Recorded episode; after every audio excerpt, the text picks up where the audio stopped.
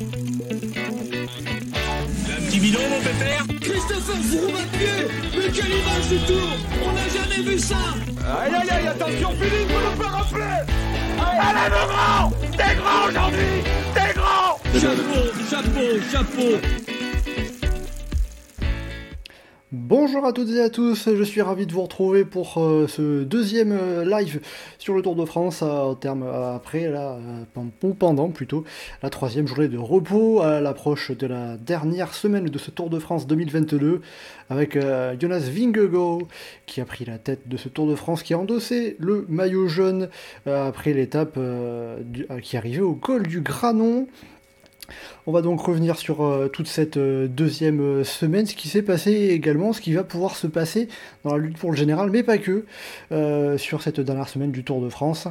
J'accueille pour cela, bien évidemment, trois de nos spécialistes du, du groupe Eto. pour commencer, Johan pour commencer. Salut Johan. Salut Mathieu. On est aussi avec Geoffrey. Salut Geoffrey. Euh, salut Mathieu, salut à tous et salut à ceux qui sont déjà dans le chat. Et tout à fait, et euh, surtout n'hésitez pas, si vous avez des, remarques, des questions, etc., euh, n'hésitez pas.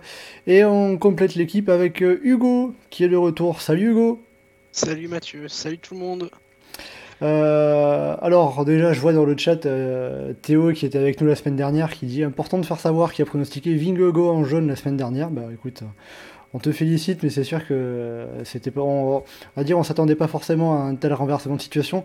On y reviendra plus tard. Euh, déjà, en premier lieu, euh, cette deuxième semaine du Tour de France, qu'est-ce que vous en avez pensé euh, Comment vous l'avez trouvé? Johan, tiens, pour commencer. elle était chouette. L'étape du Granon était très très bien, forcément. les étapes de Baroudeur ont été des belles étapes de baroudeur. Euh, L'étape de l'Alpe d'Huez été un peu décevante, mais forcément qu'après le Granon, il n'y a pas trop d'enjeux. De, euh, à moins que Pogachar fasse tout péter euh, très très tôt dans la course, mais c'était pas très probable. Donc je trouve qu'elle a délivré globalement ce qu'elle pouvait délivrer. Elle va avoir de l'impact sur la troisième semaine parce que ça fait une semaine qu'il roule à bloc. Et, du coup, il est quoi? On doit un peu encaisser ça. c'était bien, c'était chouette, c'était intéressant à suivre. Geoffrey, qu'est-ce que tu en as pensé de, ton côté hein euh, J'ai pas d'avis euh, fermé complètement sur la semaine parce que bah, les étapes pour baroudeur, c'est toujours sympa, même si c'est presque dommage de savoir à l'avance que ça va être une étape pour baroudeur. L'étape du Granon, c'était génial, quoi. C'est une étape culte comme on a une fois tous les 10 ans dans le Tour. Et, dans des années, on en parle encore de cette étape-là. L'Alpe d'Huez, ça fait pchit le lendemain, mais euh, presque forcément. On ne pouvait pas avoir un retournement de situation direct euh, dans la foulée. Euh, l'étape de Carcassonne, bah, c'est une étape de sprinter intéressante, parce qu'il y, a match entre sprinters, entre baroudeurs, avec un terrain qui le permet. Par le passé, on avait beaucoup d'étapes pour sprinters où on savait à l'avance qu'il ne se passerait rien. Les étapes pour sprinters avec ce genre de terrain où il y a une bagarre toute la journée pour l'échapper. C'est toujours intéressant à suivre. C'est sûr qu'on n'a pas eu beaucoup de siestes, quoi. Bah, euh, pas en début d'après-midi, en tout cas. Jamais en début d'après-midi. Ça, c'est sûr. Euh, au final, on se retrouve quand même à faire le bilan. C'est l'étape de l'Alpe d'Huez qui a été la plus euh, morne, presque. Mais c'est le, syndrome des, tours avec autant d'étapes de montagne, c'est que sur le papier, ça a de quoi être un truc super, mais il y a tous les, tous les ans, il y en a deux ou trois qui sont achetés. Oui, ça peut pas être incroyable partout, ça c'est sûr. Mais, euh, au final, euh, on s'en fout presque qu'il n'y ait rien eu à l'Alpe d'Huez quand on a eu ce qu'on a eu la veille.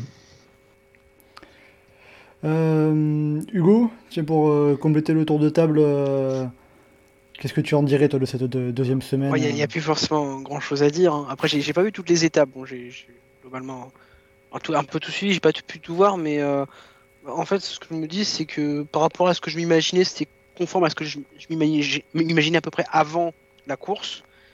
Sauf peut-être du coup une inversion Granon Alpe d'Huez par rapport à ce que j'attendais, mais qui était conforme à ce qu'on attendait la veille au soir, entre guillemets, euh, de la course, sachant euh, tous les changements qu'il y avait eu sur l'étape du Granon. C'était sympa, c'était des étapes qu'on attendait. J'espère que tu as quand même suivi au moins l'étape du Granon avec la deuxième place de Quintana, toi le supporter d'Arkea. J'ai j'ai- oui, alors, j'ai vu, j'ai vu la fin de l'étape de Megève, j'ai vu l'étape du Granon, l'étape de l'Alpe. J'ai vu la fin de l'étape euh, de Saint-Etienne, j'ai vu l'étape de Mende et j'ai vu le, la les 50 derniers kilomètres de l'étape euh, Oui. de Carcassonne. T'as vu le principal quand même, voilà, t'as pas. Voilà ça. Et puis j'ai suivi le reste, euh, les débuts d'étape parce que je pouvais pas les voir. donc Très bien. J'ai suivi le reste. Les vrais regarde tôt du kilomètre zéro à l'arrivée.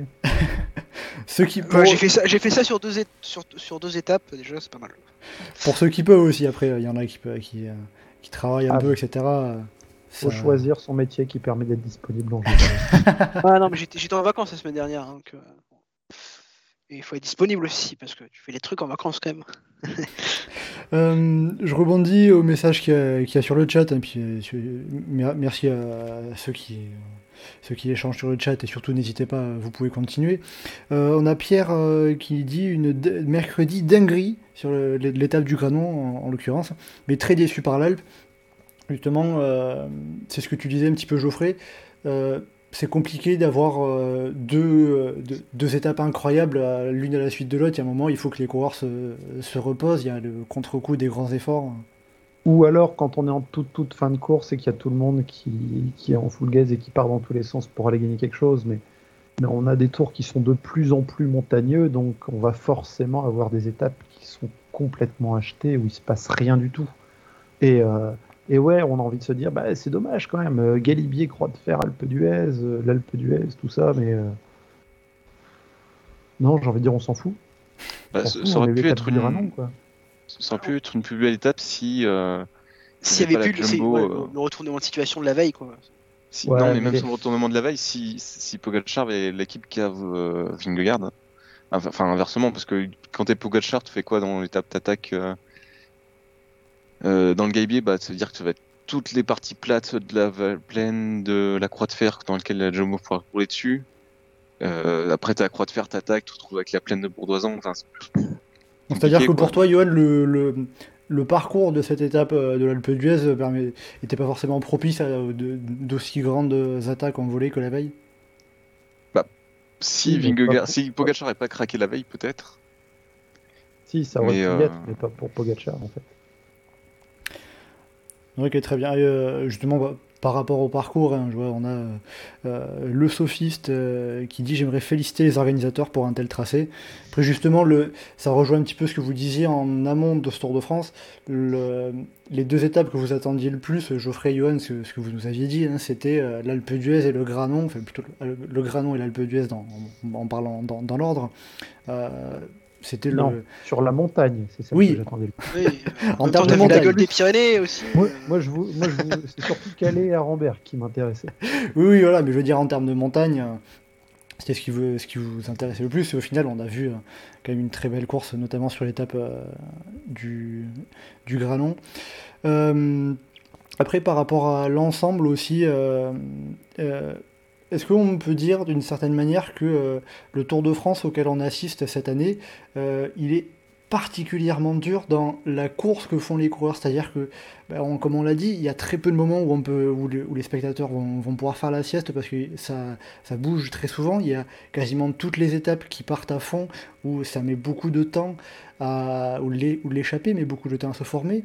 On n'a plus d'étapes de, transition, de répit.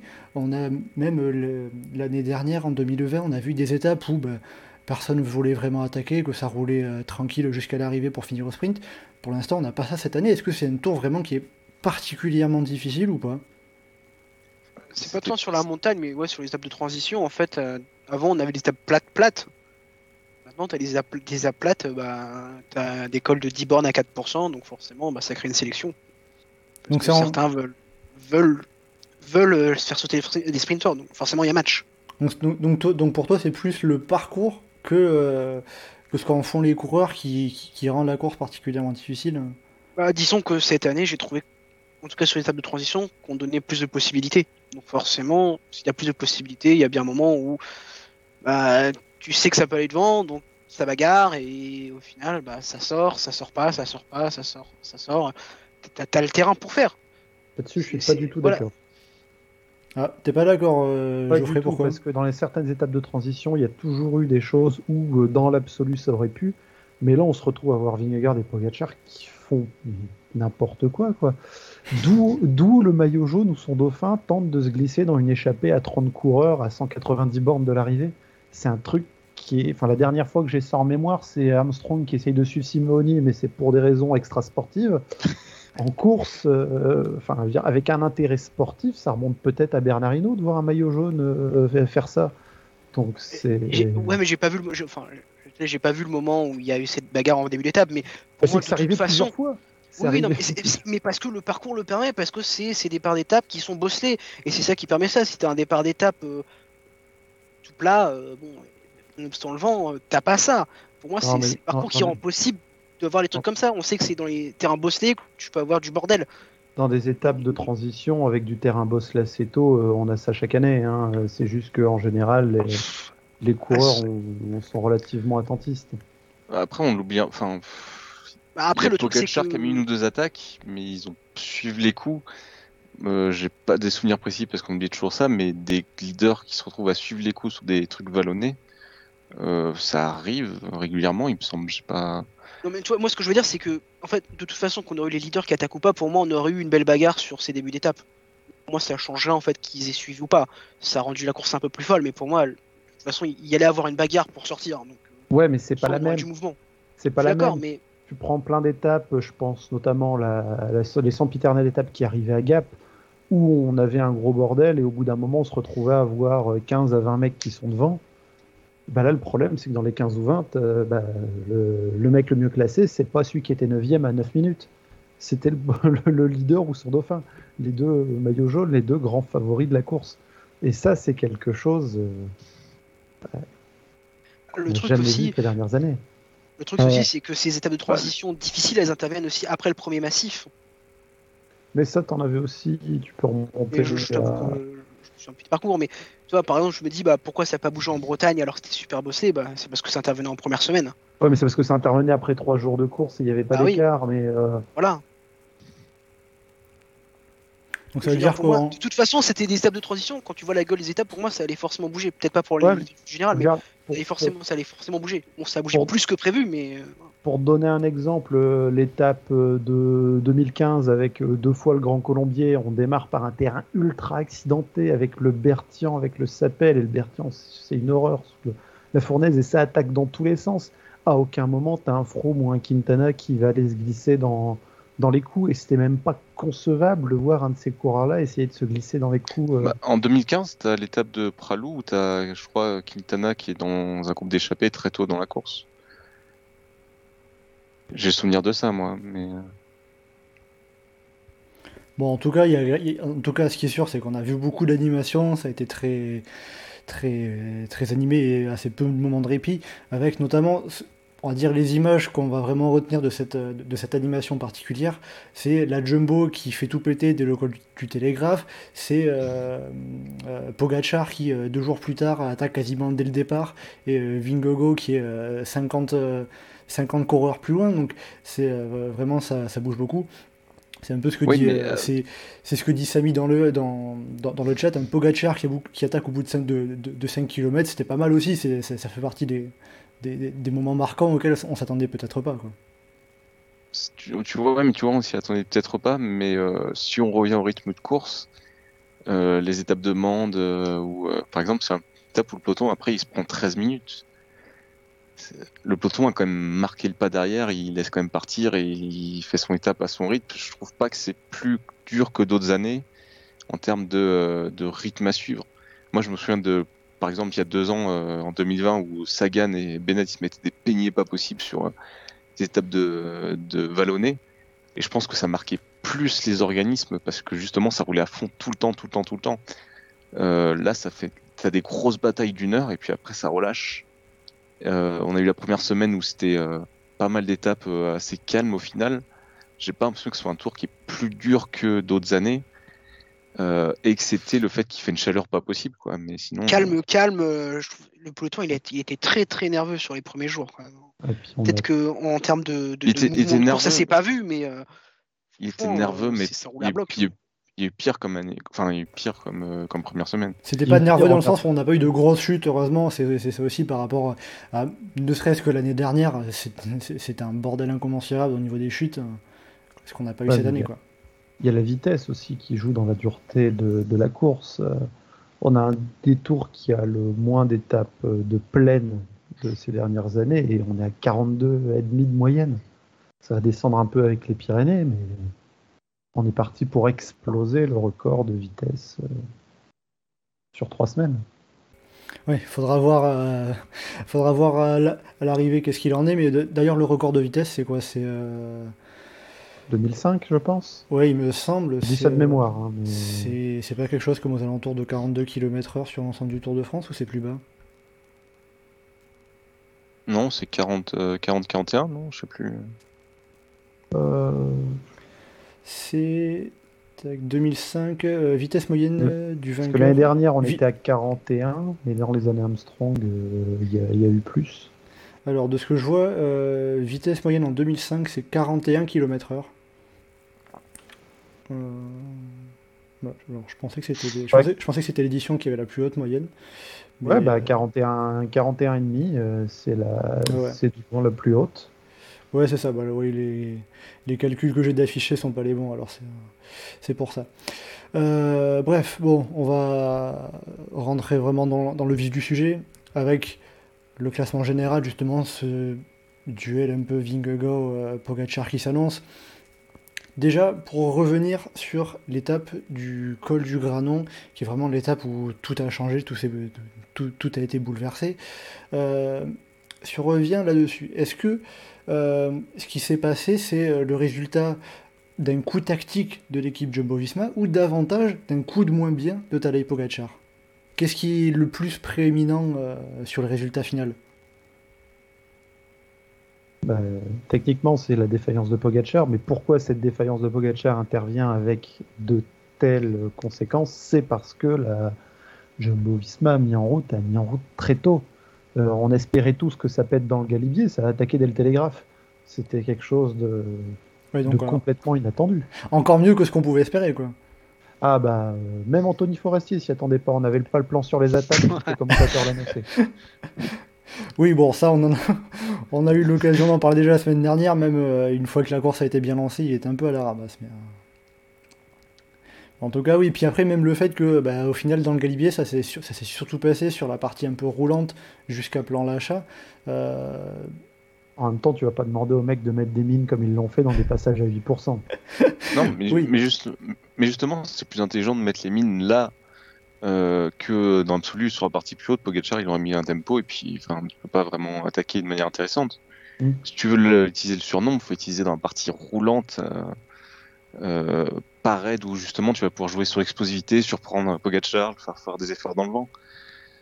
Euh, c'était la meilleure partie pour le faire. J'ai pas compris pourquoi d'ailleurs les commentateurs, en tout cas sur France Télé, ont dit qu'il fallait attaquer plus tard.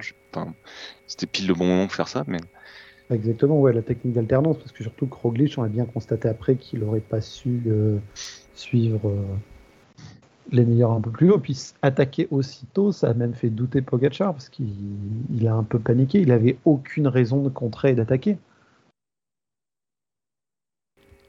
donc, bah, au surtout final, le, et contrer sur, la partie, sur cette partie-là. quoi. donc, au final, le Galibier, c'était un peu le, un col qui convenait parfaitement à cette stratégie de on, on attaque, on attaque à toi, à moi, à toi, à moi, pour essayer de- d'harceler Pogacar en quelque sorte. Et le versant nord du Galibier, c'est le col parfait pour avoir plein de types de courses différentes. C'est un versant qu'on veut voir plus souvent sur le tour et pas uniquement avec l'Alpe d'Huez dans la foulée. Et ben en plus, euh, le versant nord du Galibier avec l'Alpe d'Huez dans la foulée, il faut remonter à. euh, il y aurait À 2011. Ouais, mais il y aurait dû avoir entre temps, mais avec les, euh, Ouais, en le- 2015, mais les il y a eu- problèmes qu'il y a eu avec le tunnel du Chambon, euh, Tout à fait. c'était plus possible de descendre le Lotaré par son versant euh, ouest. Et donc au final, depuis, on a quand même eu euh, 2017 euh, l'arrivée à Serre-Chevalier avec la victoire de Primoz Roglic. Et donc cette année, l'arrivée au col du Granon, la deuxième arrivée de l'histoire au col du Granon. Euh, alors, euh, je regarde un petit peu les commentaires dans le chat. On a Fédé qui dit euh, Pogacar a reconnu avoir mal réagi aux, aux attaques, il aurait dû agir autrement. Bah, il, a, il, a complètement, il, a, complètement paniqué. Ouais. Concrètement, qu'est-ce qu'il aurait dû faire? C'est juste. Lui, il a paniqué, mais euh, ses équipiers aussi. Quand on regarde Solaire qui, qui Ah, fait Solaire, le bourrin à revenir, mais qui fait le bourrin pour revenir et qui pète et qui revient. euh, J'avoue, j'ai pas compris quand il est revenu tout seul. Mode, mais. Moi, je- T'as- t'as- j'ai que- il y a- j'étais avec mon père, mon père il m'a dit Ah ouais, c'est solaire, ouais. c'est vraiment genre, euh, c'est pas bien de quoi que ça faire ça, quoi. C'est-à-dire qu'en gros, qu'est-ce que Pogacar et l'équipe UAE auraient, eu plus intérêt à faire hein C'est facile à dire après coup, mais c'est Oui, toujours, toujours. Que Pogacar se contente de suivre les deux autres et quitte à dépenser de l'énergie à vouloir en mettre une, qu'il essaye de les mettre KO sur le haut du galibier. Mais vu les circonstances que la course avait amené jusque-là, il avait, il était plus nécessairement en une situation où c'était à lui de, de faire le job. Est-ce que peut-être c'était pas un peu un, un excès de confiance de se dire euh, bon, euh, depuis le début du tour, je, je suis le plus fort, euh, je vais voir si je peux les distancer dès maintenant. hein. Bah carrément, mais en même temps on comprend un peu. euh, Le tour avait même pas encore commencé que euh, on se demandait est-ce que Pogacar a déjà gagné le tour. Et au final, on, peut euh, pas, on peut pas lui en vouloir de, de cette euh, mis lui et son équipe euh, pensé là en tête aussi. et au final, euh, comme le dit euh, Inigo dans le chat, c'était un jour sans pour Pogacar, parce qu'il était assez solide les suivants. Euh, ce, ce jour sans, cette craquante de Pogacar, elle s'explique par quoi? Par le fait qu'il était isolé, par le fait qu'il a voulu trop en faire euh, lorsque les Jumbo euh, l'attaquaient à tour de rôle, euh, la chaleur. quel élément a pu provoquer ce coup de moins bien pour Pogacar? Ça doit être un peu tout ça. hein. Il perd quand même énormément de temps sur cette étape-là. Euh, C'est Franch- que- Franchement, euh, quand on regarde la course qui s'est passée dans le Galibier, il n'y a personne qui aurait mis Eh, David Godu euh, va finir une minute devant Pogacar en haut du granon. Oui, Po- Pogacar perd quand même 2 minutes 51 sur Vingegaard, euh, alors que le Danois l'attaque à 5 km de l'arrivée. quoi. Euh, c'est ça, et puis il a jamais eu de, défaillance comme ça, donc mentalement, ça a dû être très très très compliqué pour lui de se retrouver dans cette situation-là et de voir que quoi, il laisse filer et il sait rien faire. Et Geraint Thomas le lâche, et Adam Yates le lâche, et, David Godu revient sur lui et le lâche, et Romain Bardet l'attaque. Et, psychologiquement, il a pris un très très gros coup et, euh, et le cumul de la journée, des efforts euh, dépensés, tout ça, euh, il se l'est complètement pris dans la tronche. Mais du coup, c'est bien, ça montre que quand on a un tracé d'étape qui permet les mouvements de loin, eh ben, on peut avoir des mouvements de loin. Et euh, justement, cette euh, tactique de, de, la Jumbo Visma de vouloir euh, vraiment harceler, c'était le meilleur moment avec la meilleure, la meilleure étape pour, pour faire tout ça, avec en plus euh, tout- tout- toutes les forces qui étaient encore là. hein. Roglic qui était encore relativement prêt au général, à 2-3 minutes au général de Pogacar, donc euh, c'était la situation parfaite. hein. Ça pouvait pas marcher si Roglic n'était pas prêt. Euh, Roglic à 9 minutes au général, tout le monde le laisse filer sans euh, sourciller. Oui, c'était l'avantage justement d'avoir euh, deux coureurs qui étaient encore proches, que même si euh, Roglic finalement était moins fort, euh, c'était compliqué pour Pogacar de se dire bah, euh, Roglic, je vais le laisser filer. euh. Bah, il aurait pu le lui laisser un peu plus de marge et se focaliser, focaliser plus sur Vingegaard. Euh, se dire ok dans la partie euh, roulante du Galibier il va partir, il y a mes équipiers un moment, enfin un moment solaire et tout, ils sont quand même pas très loin derrière. Tu peux te dire Surtout qu'il y avait un autre, euh, il y Voilà. avait un autre équipier en plus dans le groupe aussi. oui il y avait McNulty, il y avait euh, Machka qui est pas si loin que oui. Parce qu'au final, tu- c'est Euh. juste que tout, le- tout le monde a lissé son effort en fait dans le Galibier, sauf sauf Pogacar, et puis le paye cash sur la fin. Et justement, notamment dans le Galibier, on a vu Pogacar qui s'est retrouvé ben, même dès le pied du Galibier, dès le passage au télégraphe, Pogacar s'est retrouvé euh, sans équipier tout seul. Il a été repris euh, à peu près à mi-pente, là où, le- là où les pentes recommençaient à être un peu plus euh, fortes, avec Marc Soleil qui arrivait euh, un peu tout seul. Euh, Oui, il, les perd sur la descente, après ils étaient là dans la montée. Oui, oui, mais oui, euh, du, du- du télégraphe. Justement, euh, c'est aussi un peu la, faillite, on peut dire, de l'équipe UAE de, tout, d'un coup avoir laissé Pogacar tout seul, euh, puis être capable de, suivre. surtout que dans la descente, il était juste derrière leur leader, il me semble. hein, euh, il me semble qu'il y avait Quintana dans la roue et puis euh, bah, ils n'arrivent pas à suivre et puis du coup ça fait de la cassure. Et ils se retrouvent avec 30 secondes, une minute d'avance. Euh, t'as les, les trois jumbo avec. euh, C'était la porte, il me semble, avec Roglic et Vingegaard, avec euh, Thomas et, euh, et Pogacar. Et, et tu dis, mais comment est-ce que ça a pu arriver quoi? Justement, comment? C'est juste parce que l'équipe UAE, ils sont pas au niveau, qu'ils étaient pas préparés à ça, qu'ils s'attendaient pas à ça? Bah, ils, sont, oui, ils, sont- ils se font surprendre pour moi. Je veux dire, euh, ok, c'est ok, ça c'est un concours de circonstances qui a fait que bah, ils ont repris la porte au bon moment et tout ça, mais euh, fallait le tenter. Et bah, l'équipe UAE s'est fait surprendre. Déjà, qu'on- le truc c'est que voilà, on, la disait, bah, on, on la voit pas aussi forte que la Jumbo. Bah, ils étaient pas prêts pour le coup de force, pas à cet endroit-là en tout cas. Johan, Geoffrey, euh, comment est-ce que vous analysez le, le comportement de l'équipe UAE sur cette étape de, du Granon et notamment dans le Galibier? Faiblarde, pas euh, inexistante, mais euh, faiblarde et presque indigne de ce que devrait être l'équipe d'un favori à la victoire finale du tour. Enfin, d'un favori Ah, avec bah. ce stature-là et, et double tenant du titre. Puis, enfin, pas tant faiblarde, mais euh, aussi euh, le même constat que depuis le début du tour, c'est très mauvaise pour gérer des mouvements de course. Parce qu'il y a un moment où il faut se faire violence pour aller accompagner Pogachar sur le moment où il y en a vraiment besoin. Non, absolu, si après ils sautaient tous en haut du galibier, euh, enfin, c'était pas forcément si, si impactant, si grave que ça. Donc, euh, C'est sûr que ça aurait été beaucoup plus utile qu'ils aient Maïka avec euh, le maillot jaune dans le galibier plutôt que dans le granon. Oui, oui, oui. Au final, euh, au final, on va dire, il n'y a pas beaucoup des, euh, y a pas beaucoup de moments où Pogacar s'est retrouvé avec euh, des équipiers. Il y a eu euh, bah, Solé qui est revenu, euh, qui a voulu revenir tout seul plutôt que de revenir avec le groupe derrière. il Il s'est a- fait sauter le caisson. C'est très. Non, mais c'était le paroxysme de tout ce qu'on disait sur l'équipe. Parce que, parce que en plus, même depuis le début du tour, on disait bah, euh, Pogacar, il est tout seul devant le peloton, il est pas super bien remonté. Euh, il y a deux équipiers en moins. Euh, Hirschi paraît cramé, Bierg paraît cramé. euh, bah, comment ils vont, est-ce qu'ils vont pouvoir l'accompagner? Et puis dès, le premier moment vraiment de, montagne de tension, bah, pouf, il saute et même pas en montée, juste une descente. Après, alors, je vais vous citer des messages du chat. On a euh, Inigo qui nous dit pourtant, quand tu regardes les coureurs de, d'UAE, c'est quand même une équipe qui semble plutôt solide. Et euh, de l'autre côté, Gaz qui nous dit euh, en même temps, euh, est-ce que les coureurs, est-ce que les équipiers de Pogacar étaient en mesure de suivre sur le papier, c'est pas mal, effectivement. Dans les faits, depuis le début du tour, heureusement qu'il y a Maïka. En gros, c'est-à-dire que sans Maïka, c'est des coureurs qui sont plus forts sur le papier que, que, sur, que, que- que- que sur la réalité.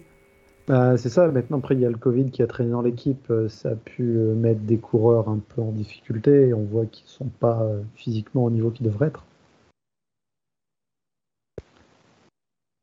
Bah, Après, de- au-delà du niveau qu'ils ont maintenant, il est quand même pas si mauvais. C'est là où ils mettent leurs efforts aussi. Parce que Michael il est gentil de faire le tempo dans le granon, mais pas là qu'il y a besoin. Euh, Brandon McTee il est quand même a priori capable de se faire un peu, euh, enfin quitte à se faire sauter après euh, au milieu du galibier, c'est pas très grave, mais t'as un moment de, faire vraiment violence pour être là au moment où il faut. C'est sûr qu'entre Solaire, Bennett et Maïka, normalement, euh, t'as trois mecs qui sont capables de faire un top 10 sur un grand tour. Donc, Parce que Bennett même si s'est on fait prend sortir euh, direct, mais euh, ils doivent être capables d'accompagner en montagne un minimum, quoi. C'est ça le truc. Parce que même, même si on prend les étapes plus tardives, genre l'étape de Mende, bah, si Pogacar va s'amuser à attaquer en début d'étape, pourquoi il n'y a pas un ou deux équipiers qui sont là autour de lui quoi? C'est quoi ce cercle? Soit tout seul devant Enfin, ça marche mieux si tu as des mecs qui peuvent que tu mets dans la roue et qui peuvent relancer derrière sur les parties plus roulantes. Donc c'est un peu ce que vous dites. Donc euh, ce, que, ce que vous dites, c'est un peu le problème tactique qui a été masqué jusque- jusqu'à présent par la domination euh, individuelle de Pogacar. bah, le- Moi, je vais aller plus loin, mais euh, la médiocrité de l'équipe euh, de manière générale, sur le terme de, de matériel, de préparation, de tout ce que tu veux. Et, et pas, et pas que sur le tour. hein. Enfin, On se souvient de c'était- sur le Giro qui, qui pète des scandales sur son matériel euh, pendant les sprints. Enfin, pff, enfin, les Pogacar, c'est un peu le, et le budget, c'est un peu le cache-misère d'une équipe qui quand même qui ne tourne pas si bien que ça non plus par rapport à ce qu'elle pourrait faire. hein. Ouais, bon, en tout cas, euh, c'est sûr que jusqu'à présent, ça avait bien tourné pour Pogachar. Il faudra voir euh, comment est-ce qu'ils vont arriver à, à s'en sortir euh, par la suite. Mais en tout cas, c'est vrai que même pour rester sur Pogachar, sur l'équipe UAE, quand on l'a vu tenter des choses euh, sur les étapes suivantes, bah, à chaque fois il tentait quasiment tout seul en fait. hein. Mais oui, enfin, je sais pas, soit soit c'est prévu et tu parles à tes coéquipiers, tu leur dis, bah, ok, le début d'étape, vous allez faire mal, et puis, euh, si vous sautez plus tard, c'est pas très grave, on dans un peloton, enfin, je saurais gérer. Soit, euh, soit si c'est pas prévu, mais pourquoi ils sont derrière quand même, alors Pogacar s'amuse à remonter devant, c'est bizarre de le laisser à chaque fois tout seul, c'est comme, enfin, l'étape des pavés, c'est aussi une question de, de niveau, mais c'est à chaque fois que c'était important au Tour de France, Pogacar, il était tout seul. Tout le temps. Oui, c'était pareil, euh, pareil à, à Calais où il était euh, pas bien placé au pied parce que bah, on l'a pas bien replacé. hein. Je veux dire, à chaque fois, on est en mode mais où sont ses équipiers? C'est pas normal. Bah, pour l'instant, pas trop présent en tout cas, on va dire. Pogacar, on l'a surtout vu euh, efficace sans, sans ses équipiers, ou alors à la limite avec Maïka. Quoi. Après, son équipe est très bien pour aller euh, chasser derrière les, les échappées sur les étapes euh, où ça finit en boss. euh, tu mets les mêmes équipiers chez Matthews, ça, ça marche très bien. Euh, alors on va aussi évoquer quand même, on va pas parler que de, de, de ce qui va pas chez UAE, chez, chez Pogachar. Quand même, euh, Jonas Vingegaard qui a, qui a pris le maillot jaune sur cette étape du, du Granon. Euh, déjà, c'était, alors on, l'avait dit, hein, pour, pour mettre en place ce, ce coup tactique, c'était euh, l'étape la plus appropriée, on va dire, pour lui, avec notamment le col du Galibier et cet enchaînement avec le Granon qui, qui- qu'il y avait derrière. Comment est-ce que vous les avez trouvés ensuite dans leur gestion, les, les- les coéquipiers de- du, du maillot jaune danois Ce jour-là ou le reste de la semaine? Le reste de la semaine, une fois qu'ils ont eu le maillot jaune, parce que c'est plus, la- c'est plus la même course quand tu dois Ah bah, batailler pour revenir. Wout, Wout, que- Wout. Wout van Aert était bien en gestion du maillot jaune. Ouais. Après, le reste de la semaine, c'est marrant parce que c'est, euh, t'as cette étape du Granon où la Jumbo court, court de manière nickel, parfaite, exactement là où il faut tout le temps. Et le reste de la semaine, c'est ils retombent dans leur, leur travers habituel à Ouais. faire n'importe quoi, à pas être là au bon moment, euh, enfin, à pas savoir rouler en peloton, se prendre des chutes, euh, Wout van Aert qui part en échappée alors que, enfin, je sais pas, t'es là pour gagner le tour, non Attends, ça n'a pas nécessairement commencé après l'étape euh, du Granon, parce que dans la fin de la descente du Lotaret, dans l'étape du Granon, il y a quand même ce moment où Van Aert revient avec le groupe de distancés, mais il revient trop vite. Seul Pogacar a le réflexe de venir se mettre dans la roue de ce groupe-là. Ah oui, le, train quoi. Vingegaard qui est légèrement distancé pendant quelques secondes. Leur capacité à faire n'importe quoi était déjà revenue un petit peu.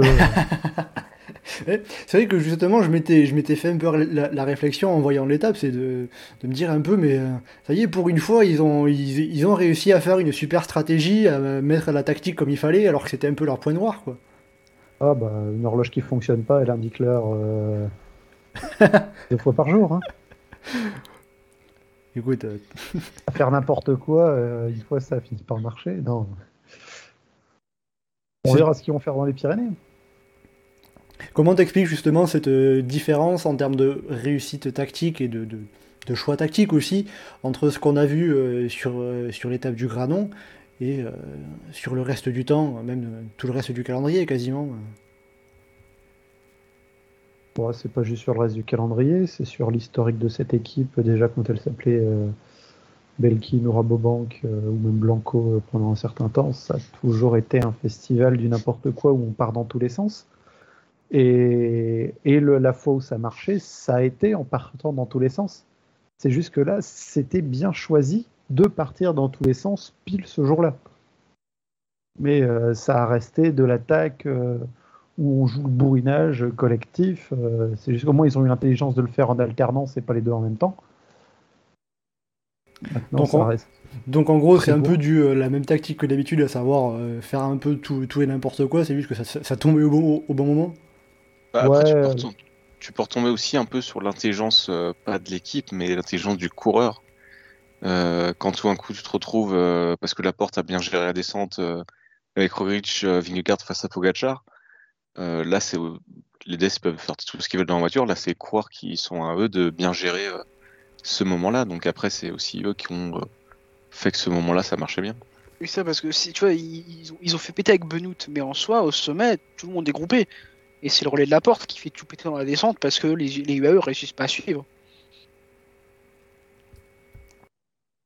Et pour, et pour le coup, aussi Christophe Laporte qui était, euh, qui était dans l'échappée, qui s'est fait distancer.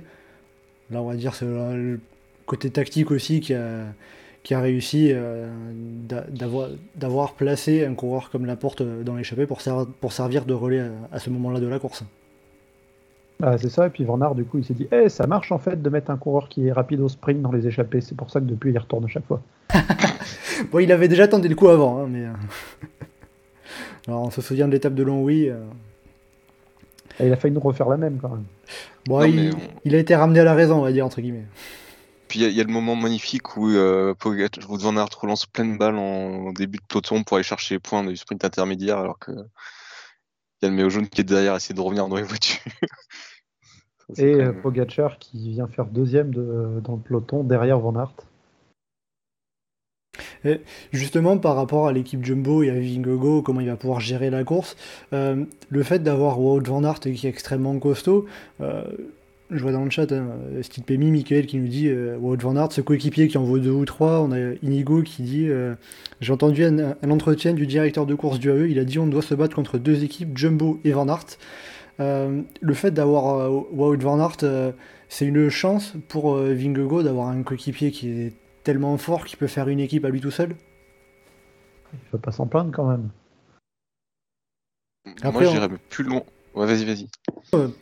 Vas-y, vas-y, euh, Johan. Euh, moi, j'irais plus loin. Je dirais que si Wout van Aert n'est pas là, clairement, il y a un moment, Vingegaard, il se prend une cassure avec euh, Pogacar devant. C'est-à-dire Si, euh, dans, si le dans, mec, dans ce qui s'est passé jusqu'à présent? Dans ce qui s'est passé jusqu'à présent. Le mec qui tient la baraque chez Jumbo, c'est Wout van Aert. Il y a Laporte et Van qui font euh, très beau travail, mais forcément, il y a un moment, ils peuvent pas, euh, pas lutter sur certains terrains. Euh, et tout le gang des grimpeurs, ils sont franchement à la masse euh, dès qu'il se passe quelque chose. Quoi. Si Wout van Aert n'est pas là, je pense qu'il aurait été beaucoup, beaucoup plus compliqué à gérer depuis le début de ce Tour de France. De toute façon, le gang des grimpeurs, comme tu dis, il y a la moitié qui sont déjà plus là. donc. Oui, en plus maintenant, mais Et, euh, et surtout, euh, l'apport de Van Aert, ça a été dans l'étape des pavés. Van Aert n'est pas là ce jour-là. Euh, Vingegaard peut perdre 2 à 3 minutes très facilement sur Pogacar. Oui, il a beaucoup aidé sur, sur cette étape-là. C'est déjà un des, principaux, un des principaux points. Puis voilà, c'est Ah bah, on, sans Van Aert, il serait pas revenu. Quoi. on parlait de coureurs qui ont paniqué. euh, Pogacar dans le Galibier, c'est rien à côté de Vingegaard euh, dans le Cambrésis. hein. Oui, c'est sûr. Et justement, vous mettiez un peu en doute, en question, un peu en alerte, le fait qu'il fallait faire attention. Est-ce que Vingegaard, il va falloir que Vingegaard euh, il panique pas trop sur cette deuxième semaine euh, On n'a pas vu de gros moments de panique euh, comme ça a été le cas sur les pavés? Oh, en début d'étape, quand euh, Pogacar se retrouve dans une échappée et que personne s'en est rendu compte, euh, il n'a pas attendu que ça se regroupe avec ses coéquipiers. euh, il a attaqué, il est sorti en bon gros bourrin, euh, sans compter ses efforts. Si Pogacar retente ce truc-là à un moment, malheureusement, les étapes des Pyrénées ne permettent pas de faire ça en début d'étape, mais si ça avait pu, là, ça aurait pu être des efforts payés très très cher. Puis même, euh, hier, euh, quand il revient de sa, chute, euh, il y a un moment où il lâche complètement ses équipiers pour pas grand-chose, il va faire un énorme effort pour remonter dans le peloton, tout seul, enfin, sans beaucoup de raisons. euh, faut pas que c'est derrière, tu une bordure ou quoi que ce soit qui paye le, truc derrière. Après, finalement, par rapport à la tactique qui est mise en place au sein de l'équipe Jumbo, par moment, on a peut-être un peu l'impression que Wout van Aert, il est parfois un peu tout seul. Euh, Est-ce que la Jumbo fait pas une erreur euh, en disant pas Wout van Aert, euh, bon, bah, maintenant, ton maillot vert, il est assuré depuis belle durette, t'es là pour Vingegaard, tu vas rouler à 100% pour lui, l'épaulé est toujours là pour lui, ce qu'on n'a pas forcément vu tout le temps. Il y, a- une erreur de ce que, sur ce plan-là? Ou alors peut-être que Wout van Aert en fait qu'à sa tête et qu'il qu'il n'a pas envie tout le temps d'aider Vingegaard. hein. Il n'est pas non plus dans une équipe où s'il n'est pas là, il n'y a plus personne. C'est un peu moins le cas avec euh, la, fin de semaine euh, très compliquée en termes d'abandon pour, euh, pour Jumbo mais il n'était pas non plus dans une situation où il y avait un besoin absolu de rester aux côtés des autres. Là, clairement, pendant, dans les trois prochains jours, Van Aert, il sera jamais dans l'échappée déjà. Mais c'est les trois jours clés, on va dire, si Pogacar veut renverser la course, parce que Pogacar a reprendre du, du temps à Vingegaard dans le contre-la-montre, mais pas 2 minutes 20. Si Pogacar veut gagner le tour, va falloir euh, tout faire péter dans les Pyrénées. Et c'est là que Vingegaard aura besoin de coéquipiers. Et là, Van Aert devra être là. Justement, alors, euh, Johan, on en avait parlé un petit peu la semaine dernière. euh, le rôle de Wout Van Aert au sein de l'équipe euh, Jumbo, à l'heure actuelle, Bah, c'est un, qu'est-ce que c'est un peu toujours pareil. Bah, je pense que c'est euh, c'est euh, le côté on lui laisse carte blanche jusqu'à ce que en fait hein, c'est un peu la panique, faut qu'il retourne dans le peloton. Ou euh, ah en fait l'échappée il y a que trois coureurs donc euh, ah bah tiens reviens dans le peloton. Mais bon enfin c'est la dernière étape piégeuse. Pourquoi tu restes pas à côté de ton leader Enfin j'ai l'impression que c'est euh, il y a vraiment le côté où ils osent pas lui dire euh, ah tu veux pas rester euh, dans le peloton là c'est un peu important en ce moment. Et du coup, il le laisse partir dans les échappées, sauf que faudrait pas qu'il parte dans les échappées maintenant. Limite plus dans les Pyrénées pour essayer d'anticiper euh, dans l'école, mais euh, là, il y avait toute une semaine où justement Pogacar pouvait se retrouver enfin, dans une, il pouvait y avoir des bordures, pouvait y avoir des cassures dans des débuts d'étapes vallonnées, pouvait y avoir plein de trucs. C'était pas le moment pour Wout van Aert de partir à l'aventure euh, dans une échappée. Justement, par rapport aux Pyrénées qui, qui approchent, euh, on a un message sur le chat de Stradri qui dit euh, Wout van Aert sera peut-être dans l'échappée euh, pour être un coureur satellite à récupérer dans une vallée. Euh, Mais il n'y a pas de vallée. Il n'y a pas de vallée.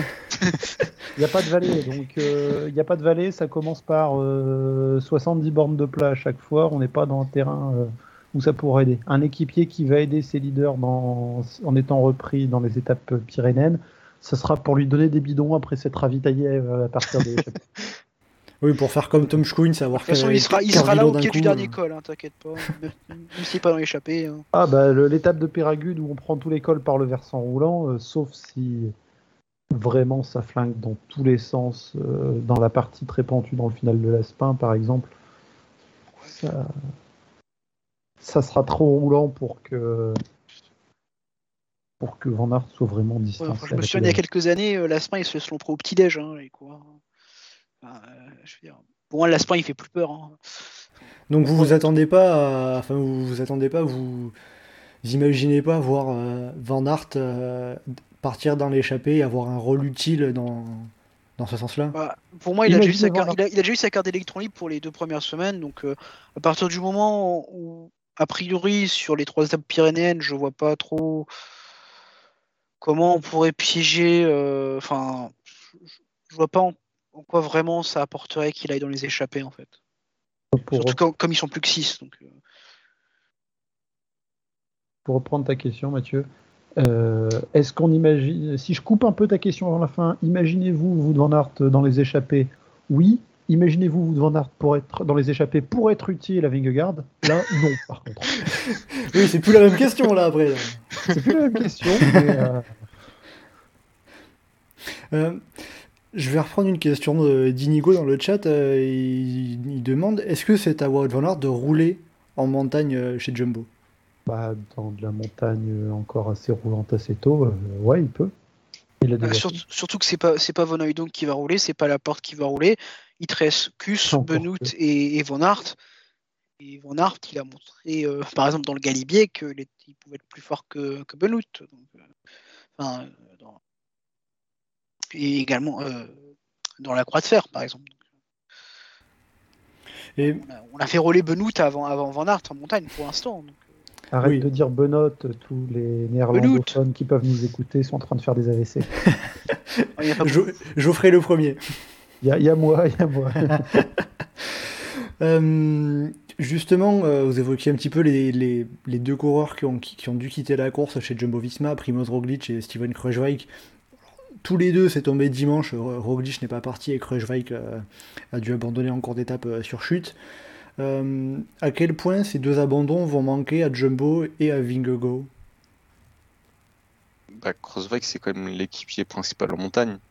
T'as Sepkus qui peut faire des meilleures montées, qui peut être euh, là présent avec les meilleurs, mais euh, est quand même globalement plus fiable et plus constant dans, euh, ce qu'il peut proposer. C'est un cours qui est bien endurant, que tu peux faire rouler pendant longtemps devant un peloton euh, ou dans un groupe. Donc là, le problème c'est que tu te retrouves avec une équipe où Wout van Aert, il a beau être monstrueux, il peut se faire lâcher dans l'école. Et Sepkus, c'est pas du tout la carte, une carte sûre. On se souvient de Sepkus qui, qui fait des dingueries en montagne et qui se retrouve défaillant le dernier jour sur la Vuelta alors quand Carapaz euh, se met à attaquer. Donc, euh, c'est pas forcément euh, la meilleure configuration.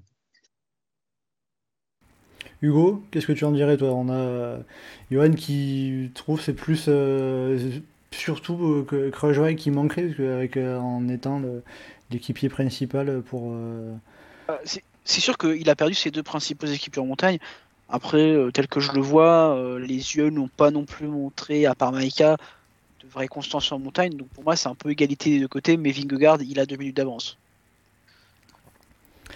Euh, alors, je rebondis sur la, la- sur la question de la prononciation des noms. Euh, ça, ça- ça fait réagir un petit peu. On fait comme on veut. Non, c'est le. Notamment Il y a du lag, il y a du lag. Pas concernant Benoît, mais plus concernant Vingegaard, parce que c'est vrai que c'est le nom danois, on n'a pas forcément l'habitude. I- Inigo dit votre, prononciation de Vingegaard, elle est validée par les Danois. Alors, euh, je suis pas danois, je vais pas t'assurer que oui, mais de ce que j'ai de ce que j'ai compris, notamment quand les Danois scandaient son nom sur la présentation à Copenhague, c'est plus Vingego, en tout cas pas Vingord, euh, comme le disent les commentateurs euh, à la télé. Moi, moi- moi, de ce que j'ai compris, c'est pas la même prononciation, c'était euh, selon tes au Danemark. Donc, euh, Ouais, ce que j'avais compris aussi, si c'était sur le Jutland ou sur les îles, ça se prononce pas exactement pareil. En revanche, le, le D qui se prononce pas, euh, ça a été un- une des constantes des localités danoises, donc euh, enfin, le D en cours de mots. Bon, on est quasiment sûr que lui il se prononce pas. On a au moins ça, voilà, c'est comme les, euh, comme les différents accents en France, tout, tout diffère. Euh, Ouais. Bref, c'est quand même Par pas- exemple, euh, tu, Mathieu, tu nous dis systématiquement moins. C'est ça, c'est c'est- c'est- c'est ce genre d'exemple, tout à fait. Euh, bon, on va quand même revenir sur, le, sur, sur ce que fait Vingego, Vingegaard, plus que la prononciation, c'est pas forcément ce qui est le plus important. Euh, euh, pour finir un peu sur les, les abandons qu'il y a eu chez Jumbo Visma, qui ont perdu Primoz Roglic et Steven Kruijswijk. En face, l'équipe UAE avait déjà perdu deux coureurs également, euh, à savoir euh, Vegard Stecklengen et George Bennett. On a donc deux équipes qui se retrouvent à 6 coureurs, 6 contre 6. Euh, maintenant, pour la suite de ce Tour de France, entre Jumbo Visma et UAE, quelle équipe a le plus de cartes en main Quel est, euh, quel est euh, l'équilibre du duel? Avantage Bah, à Jumbo parce que Van Aert. oui, voilà, à partir du moment où t'as Wout van Aert, c'est pas d'équipe de toute façon. mais- Après, je suis, je suis pas convaincu que les équipiers vont beaucoup jouer dans, dans leur semaine et que tu vas pas avoir du, du 1 contre 1 dans les cols pyrénéens. Moi, ça se résume à plus de minutes euh, entre les deux. Donc, euh, av- avantage Jumbo pour, euh, pour tous les trois, quoi. Pogacar Ouais, n'a pas lâché euh, Vinge- Vingegaard en montagne pour l'instant. Donc pour moi, oui.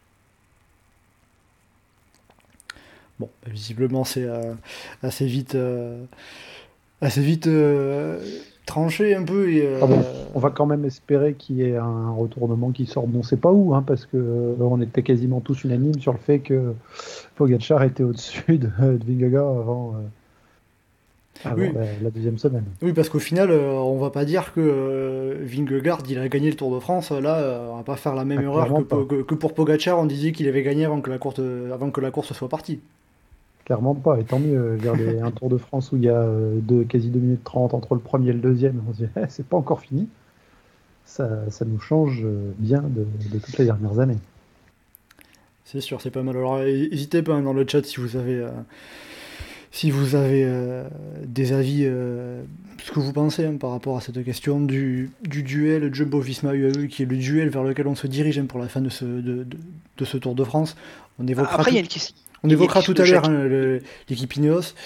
Hugo, tu voulais rajouter quelque question, chose il y a une question de Jacques-Aimé Durand qui, qui dit est-ce que dans un monde où Pogacar s'écroule gravement, il y a un monde où Pogacar s'écroule euh, gravement face à l'achèvement des Jumbo, Mais euh, en soi, il n'y a que sur le granon, euh, il y a que il y a que sur l'étape du granon que les jumbo l'ont euh, se- l'ont torpillé. En soi, après, déjà, Jumbo n'a plus l'effectif pour s'acharner sur lui. Et donc, c'est pour ça qu'on dit que c'est plus ou moins égalité, mais euh, avantage Jumbo parce que Wood Van Aert est euh, bah, l'avantage du temps. Quoi. Bah, Après, pour essayer de s'acharner sur l'étape de Cahors, mais euh, enfin, c'est un peu, Ouais, un peu particulier, mais ça, tu mets Vingegaard dans Wout van, van Aert et tu fais vas-y, vas-y plein pot. Non, mais ce que je veux dire, c'est qu'en soi, Jumbo n'a plus besoin de, de s'acharner sur Pogacar. Au-delà du fait bah non, de ne plus avoir l'effectif pur. Voilà, ils ont eu le stagiaire. Ils... Euh, alors je vois dans le chat, Bah, on a. collectivement, dans oui. l'absolu, s'il y avait quelqu'un, s'il y avait une équipe qui pourrait avoir à faire quelque chose, ce serait Ineos. Mais euh, est-ce qu'ils ont les capacités, les envies de le faire?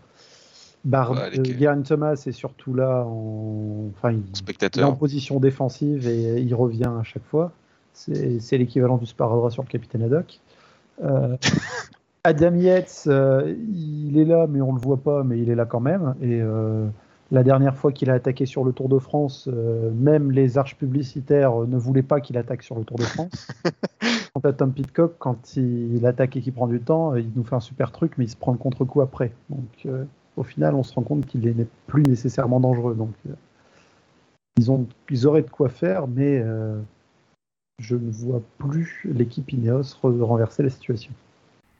Après, un élément qui peut, être, qui peut- rentrer en ligne de compte sur la dernière semaine de ce tour, c'est euh, est-ce que Vingegaard va pas avoir la pression sur ses épaules euh, de euh, pouvoir enfin gagner, de pouvoir gagner le Tour de France, que Jumbo dans son ensemble puisse enfin pouvoir remporter le Tour de France après les différents échecs que, l'équipe a connus?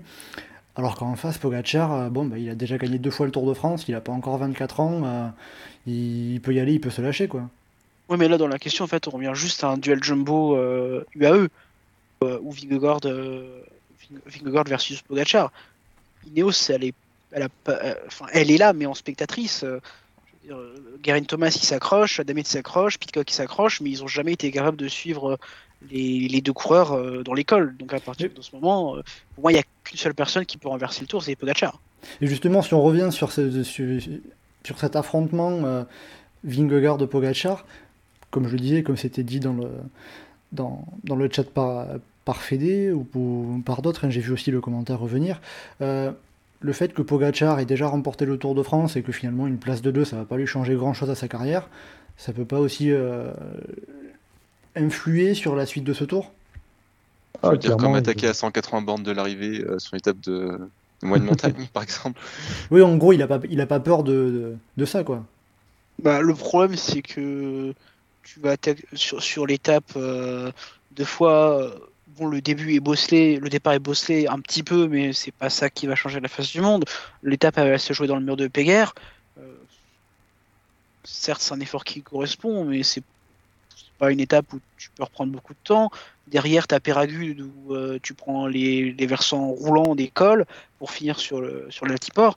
Et puis après, tu as juste l'étape d'Otacan, quoi. Donc au final. euh, Ah bah, Otakam, il a de quoi bouger, mais le problème, c'est Voilà, que ça, et c'est euh, et c'est un mouvement tardif, sans nécessairement avoir anticipé, donc on pourrait voir venir, sauf s'il anticipe et qu'il essaye de partir dès l'obisque, ce qui sera assez fou, mais Mais après, on en revient toujours à la même chose, c'est que euh, pour que ça marche, il faut que Vingegaard euh, arrive pas à suivre.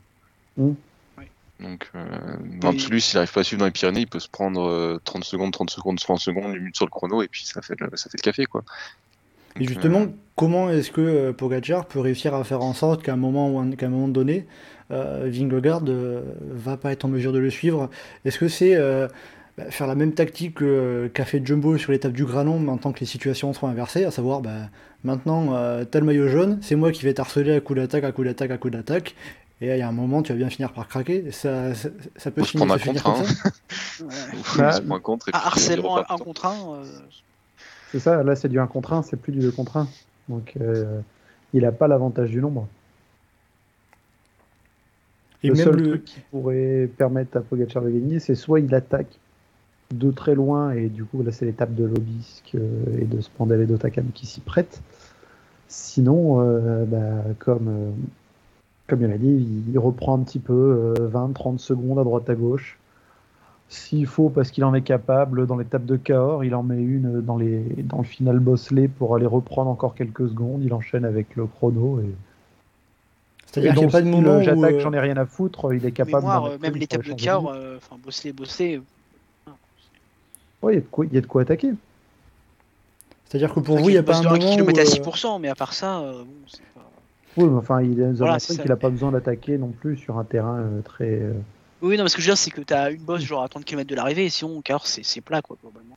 Non, non, la, la toute fin, euh, la toute fin, c'est pas plat. hein. Il n'y a plus de côte, ça ne monte jamais longtemps, mais euh, c'est en montagne russe. Oui, les- l'étape de corps, il n'y a que les euh, 60 premiers kilomètres qui sont. euh, Et, Juste- juste en faux plat et descendant, s- Et, ça tournicote, j'ai pas le roadbook sous les yeux, mais de mémoire, ça tournicote bien dans tous les sens. Il y a plein de relances de partout. Le coureur offensif, il a de quoi se faire plaisir. C'est pas le terrain le plus simple pour prendre beaucoup de temps, mais euh, Oui, c'est Bah, sûr, juste pour meilleur bordel. terrain. c'est sûr que c'est pas les remontées des Landes. terrain hein. pour lui par rapport à. C'est presque le meilleur terrain pour lui par rapport à, à Vingegaard. C'est le seul où il y a une différence nette entre les deux sur leur profil.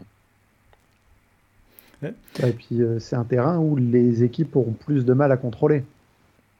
Dans l'absolu, les montées euh, des Pyrénées, euh, si Vingegaard est en difficulté, il se met dans la route de ses coéquipiers et puis euh, ça limite la casse. Après, cette euh, dernière semaine, dans l'ensemble, euh, elle convient plus à Vingegaard ou à Pogacar? Au border.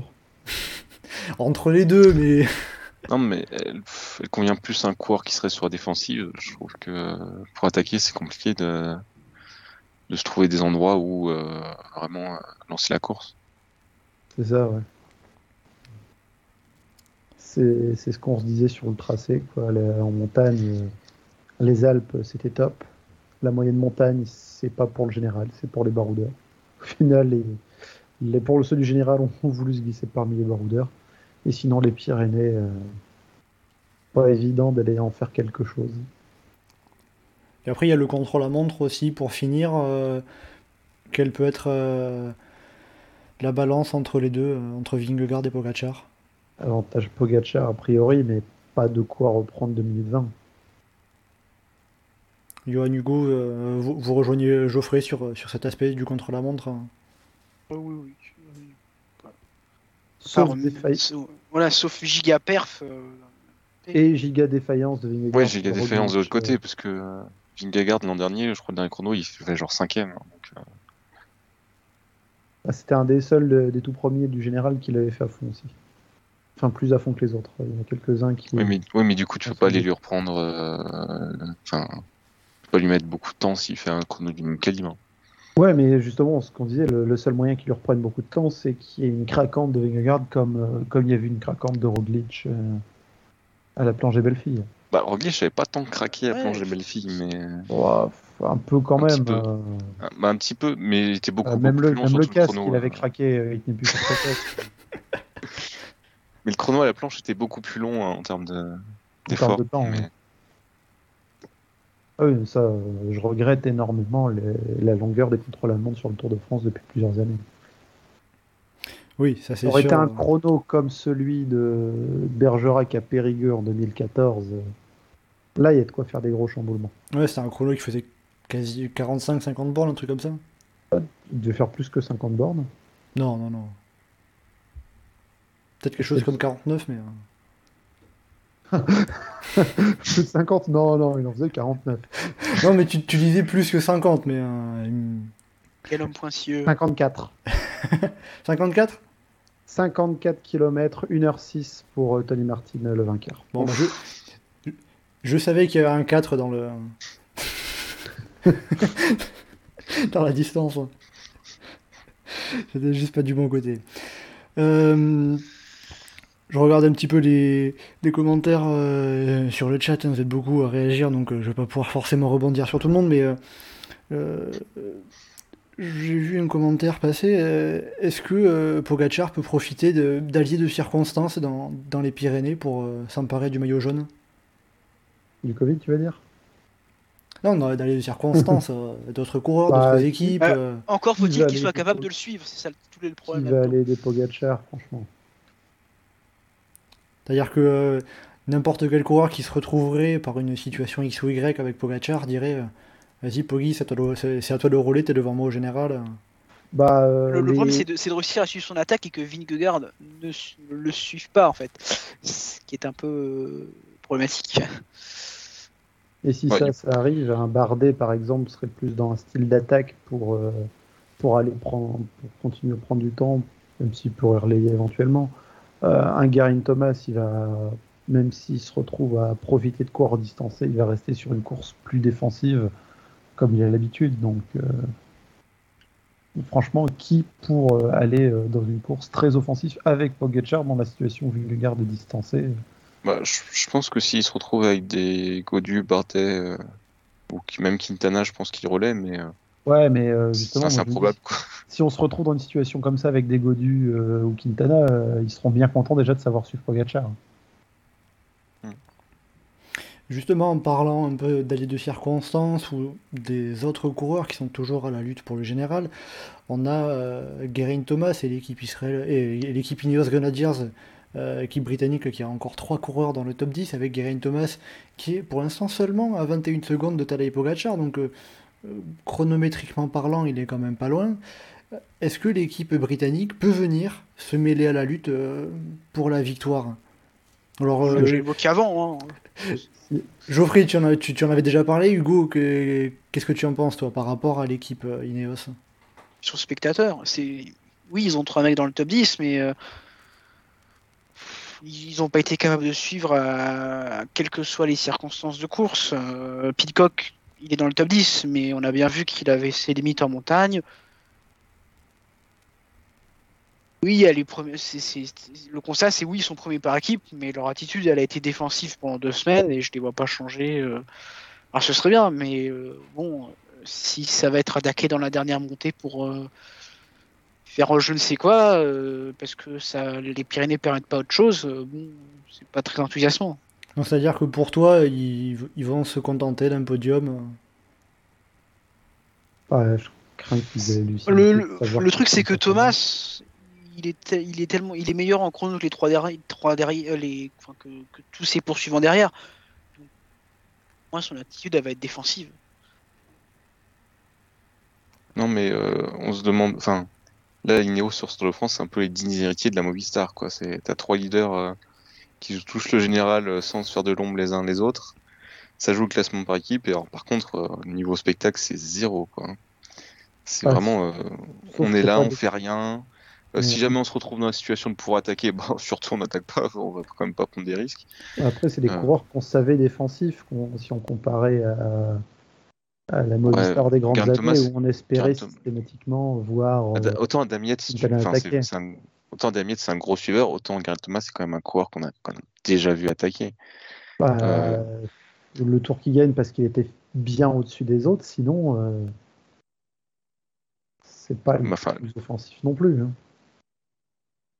Mais là, par exemple, dans les mouvements de course euh, qu'on a eu sur les étapes de baroudeur, euh, il y avait Jalabert qui se demandait pourquoi ils essayaient pas de mettre des contres ou de mettre genre un Adam Yates dans un coup. Bah oui, pourquoi ils essayent pas de faire ça? Oui, ça, Euh, vrai. Je, je veux moi, dire sur en haute montagne. Sur le Galibier, moi, j'attendais le moment où Ga- Geraint Thomas a essayé de mettre un contre euh, au moment où ça s'attaquait entre euh, Vingegaard, euh, Roglic et tout pour essayer de partir tout seul pendant que les autres se regardent.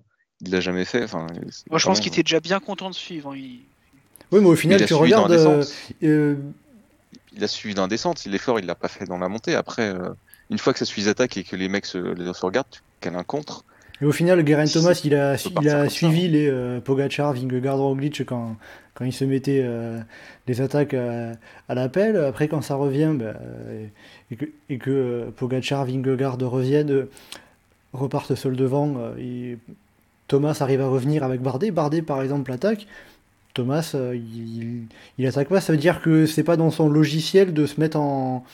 De, de, te- de tenter des coups, de, de, de se dire bon, bah allez, euh, je- entre guillemets, je débranche le mode euh, défensif et j'attaque. Ah, ça pourrait, mais physiquement, il est en dessous des autres. Donc il est là assuré, euh, faire de son mieux. Euh, Si si t'as Bardet qui attaque, euh, Geraint Thomas, il peut attaquer. Hein. Pas non plus. euh, En termes Enfin, de il- capacité à changement de rythme, à en mettre une quand il y a de la pente, euh, Bardet est quand même plus à l'aise que Geraint Thomas. Qui est, Bardet, c'est pas le mec le plus. Bardet, pas le mec le plus explosif du peloton. Hein. Non, mais il est plus attaquant que Geraint Thomas. Oui. Qui est, qui est vraiment le coureur type. euh, de, de coureurs au compteur euh, de watts. Quoi. Donc euh, vous attendez pas euh, l'équipe Ineos euh, tenter des coups. Alors euh, je vois dans le dans le chat, parce qu'on va pas non plus dire qu'on est euh, qu'on prédit tout. hein, on a euh, dans le chat Aurélien qui me dit attention, vous disiez la même chose de la Jumbo la semaine dernière, c'est-à-dire qu'on peut avoir des surprises finalement. On ne disait pas la même chose de la Jumbo la semaine dernière. J'étais mais- pas là la semaine dernière, donc j'ai pas pu Non, dire. ouais, euh, Jumbo, ils font n'importe quoi. Ineos font rien. C'est pas la même chose. Ils Non, non, ont mais- tenté de- de faire gagner une étape à Martinez. Voilà, vous êtes content.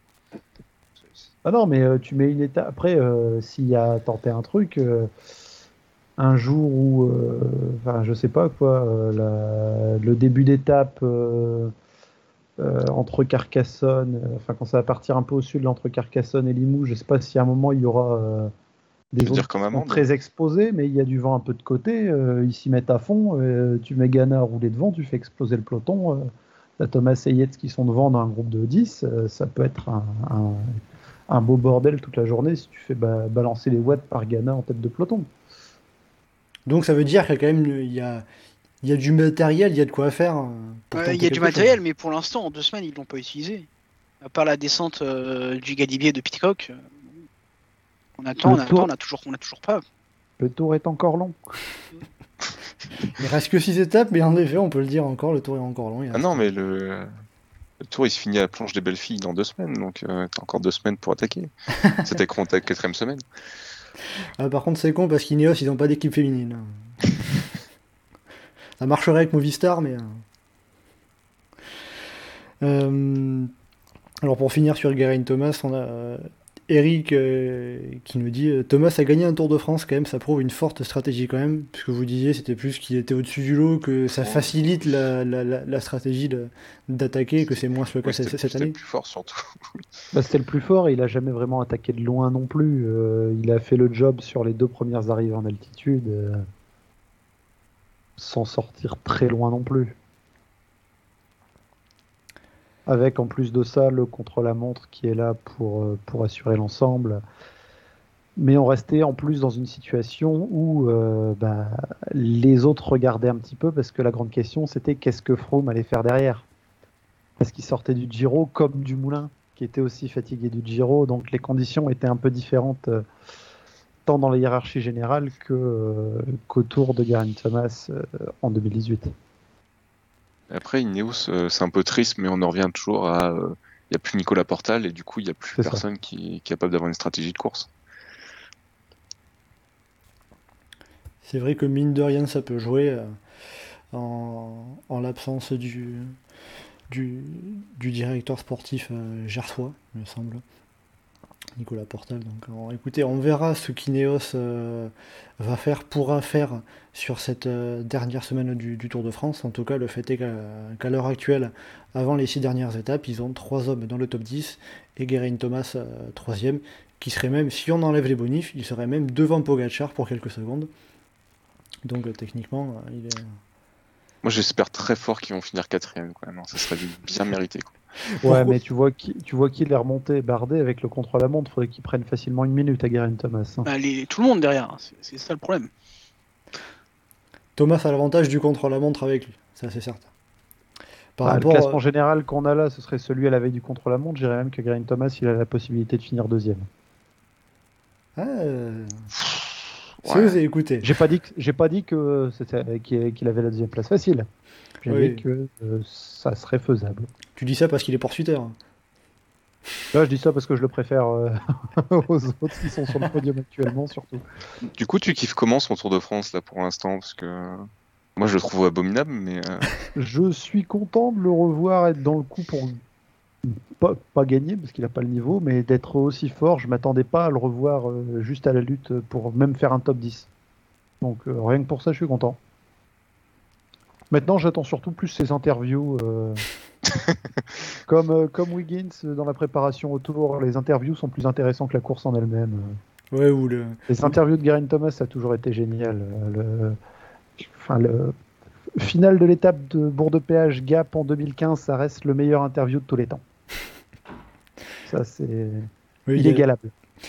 il y a ça ou euh, les mêmes qui partagent euh, sur Twitter, ou alors, ou alors aussi le euh, Where's euh, Jace Gillette, euh, avec son, sa, sa petite veste de pluie qu'il avait sur le chrono à Copenhague, euh, qui se balade de spectateur en spectateur tout le long du tour.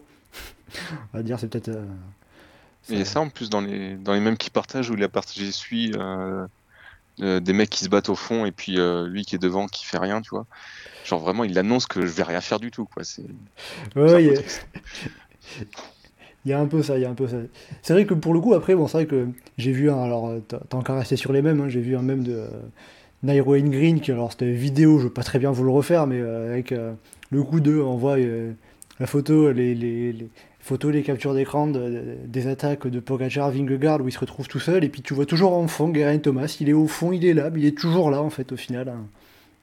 Donc c'est un peu comment on pourrait résumer son Tour de France, hein. un petit peu derrière, mais toujours, toujours là, toujours pas loin. On verra s'il arrive à. Ah, pour moi, franchement, le- les seules circonstances qui amèneraient Geraint Thomas à gagner le tour, c'est parce que Vingegaard et Pogacar chopent le Covid. Et on va pas leur souhaiter, bien sûr. Non, mais les deux qui loupent un virage dans, dans une descente.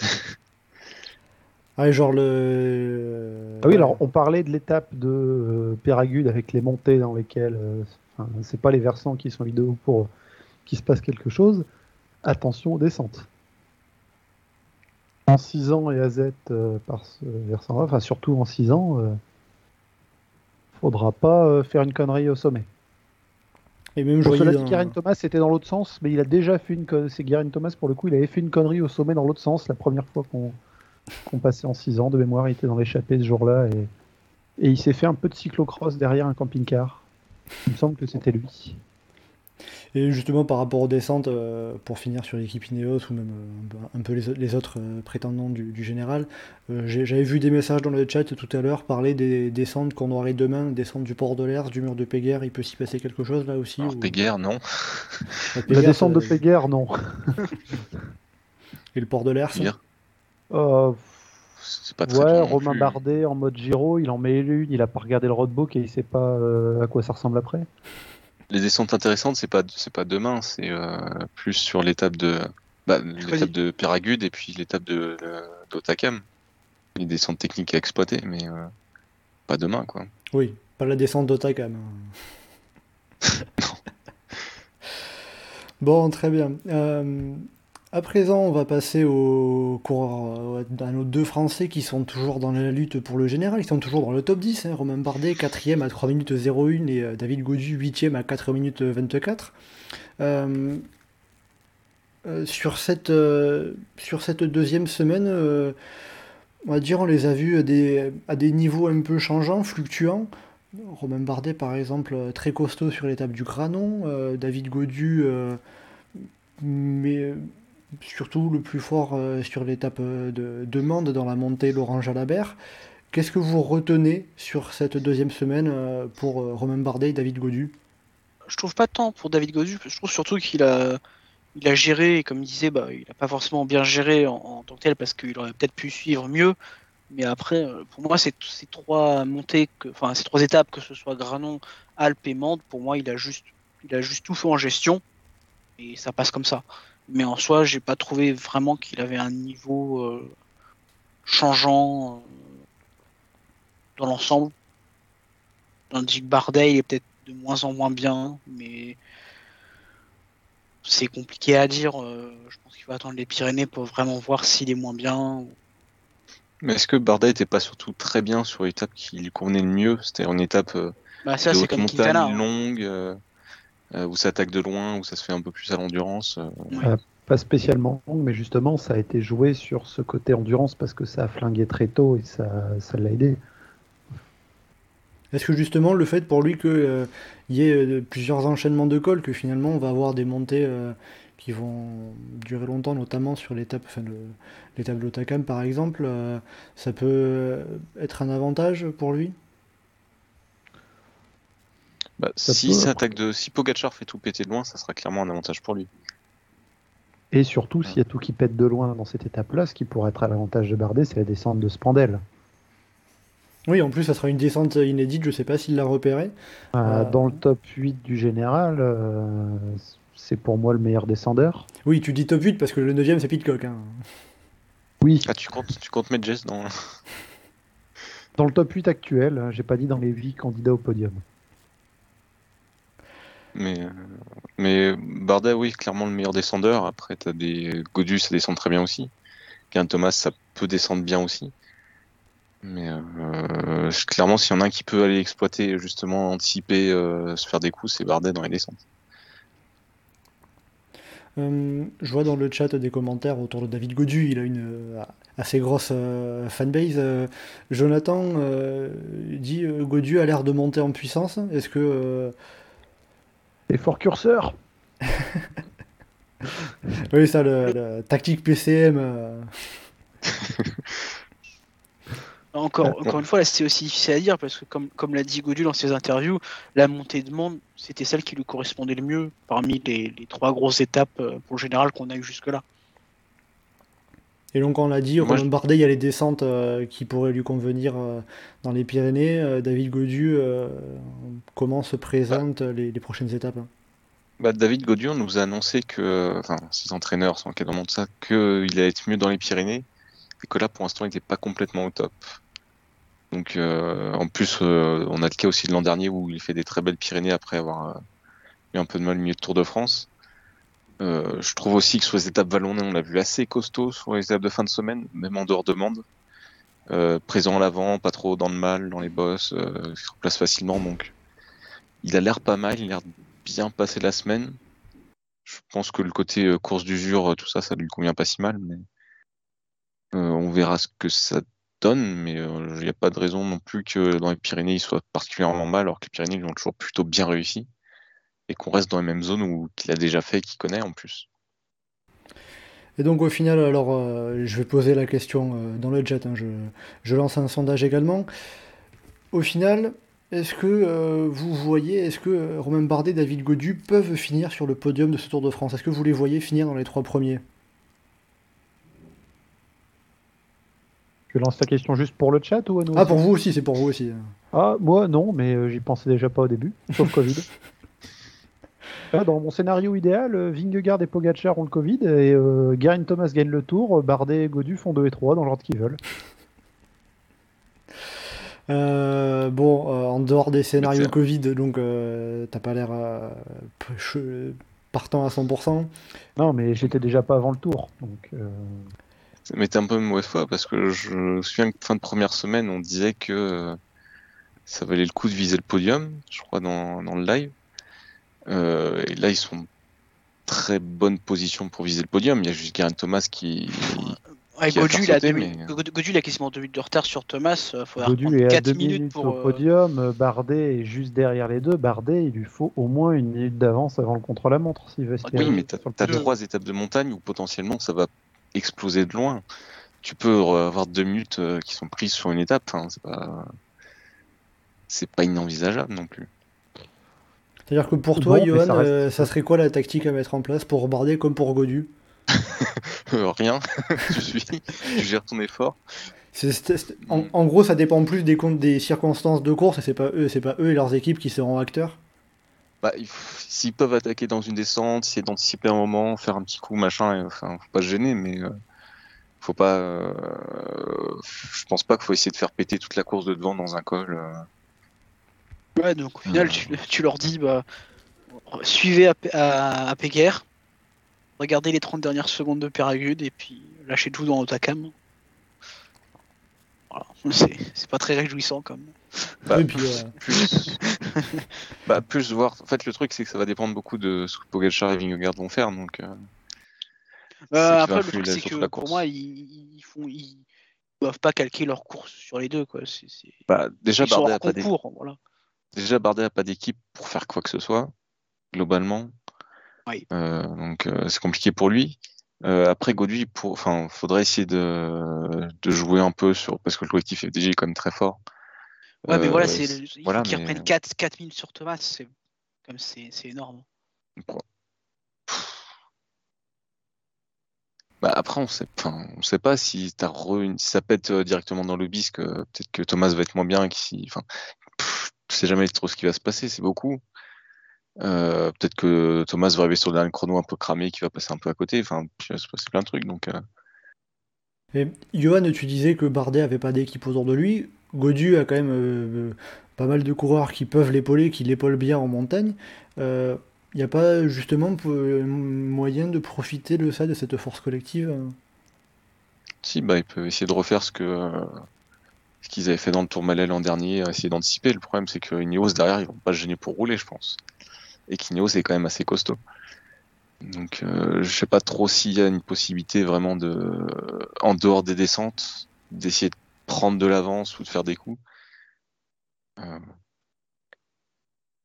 on verra bien ce qu'ils essayent de faire, mais j'ai pas, en plus, j'ai pas l'impression qu'ils aient fait vraiment des, des programmes de course où ils vont vraiment se lancer dans des aventures, surtout pour Godu qui joue son premier top 5 euh, sur un grand tour. Donc, euh, vous, vous c'est sûr qu'on connaît plus pour des tactiques, on va dire, conservatrices, même si ça évolue avec le temps. Alors c'est sûr que c'est pas la même chose que chez les espoirs. Hein. On avait vu justement cette semaine euh, Lenny Martinez qui a remporté. C'est plus facile quand t'es C'est plus facile quand t'es le plus fort. Aussi. Mais bon, tant qu'à faire, on va signaler quand même euh, la victoire de Lenny Martinez sur le Tour du Val d'Aoste, premier Français à remporter l'épreuve depuis Thibaut Pinot, c'était en 2009. Euh, donc bon, en tout cas, bon dans l'ensemble, je vous sens pas extrêmement confiant quant à les chances de, quant aux chances de Romain Bardet, David Godu de monter sur le podium. Euh... ce sera du bonus, mais quoi qu'il en soit, ce sera déjà un beau tour, ce qui est de mon point de vue, parce que Bardet il revient euh, quand même d'un truc pas Jojo sur le Giro et Godu, euh, voilà, il se forme pour un vrai premier classement général à la pédale. Donc, si tu veux, pour moi, le podium c'est du bonus et quoi qu'il en soit, même s'ils font top 5-7, euh, moi je trouve que ce serait déjà un beau tour de leur part. On peut dire un peu pour résumer, ça rejoint un peu ce que peut dire euh, Théo dans le chat. J'ai envie d'y croire, mais ils ont plus de chances de faire 4 et 5. Ils ont plus de chances de faire 4-5, mais je crois qu'on l'a dit il y a longtemps aussi. Euh, c'est ce que je te disais dans le podcast avant même le début du tour. Podium, ça paraît compliqué. Top 5, ouais, jouable sans problème pour l'un ou l'autre, ça va peut-être être pour les deux. Donc, euh, donc ça va pas tant changer et au final, c'est pas mal qu'il soit toujours là, il n'y a pas eu de pépins, pas eu de problème.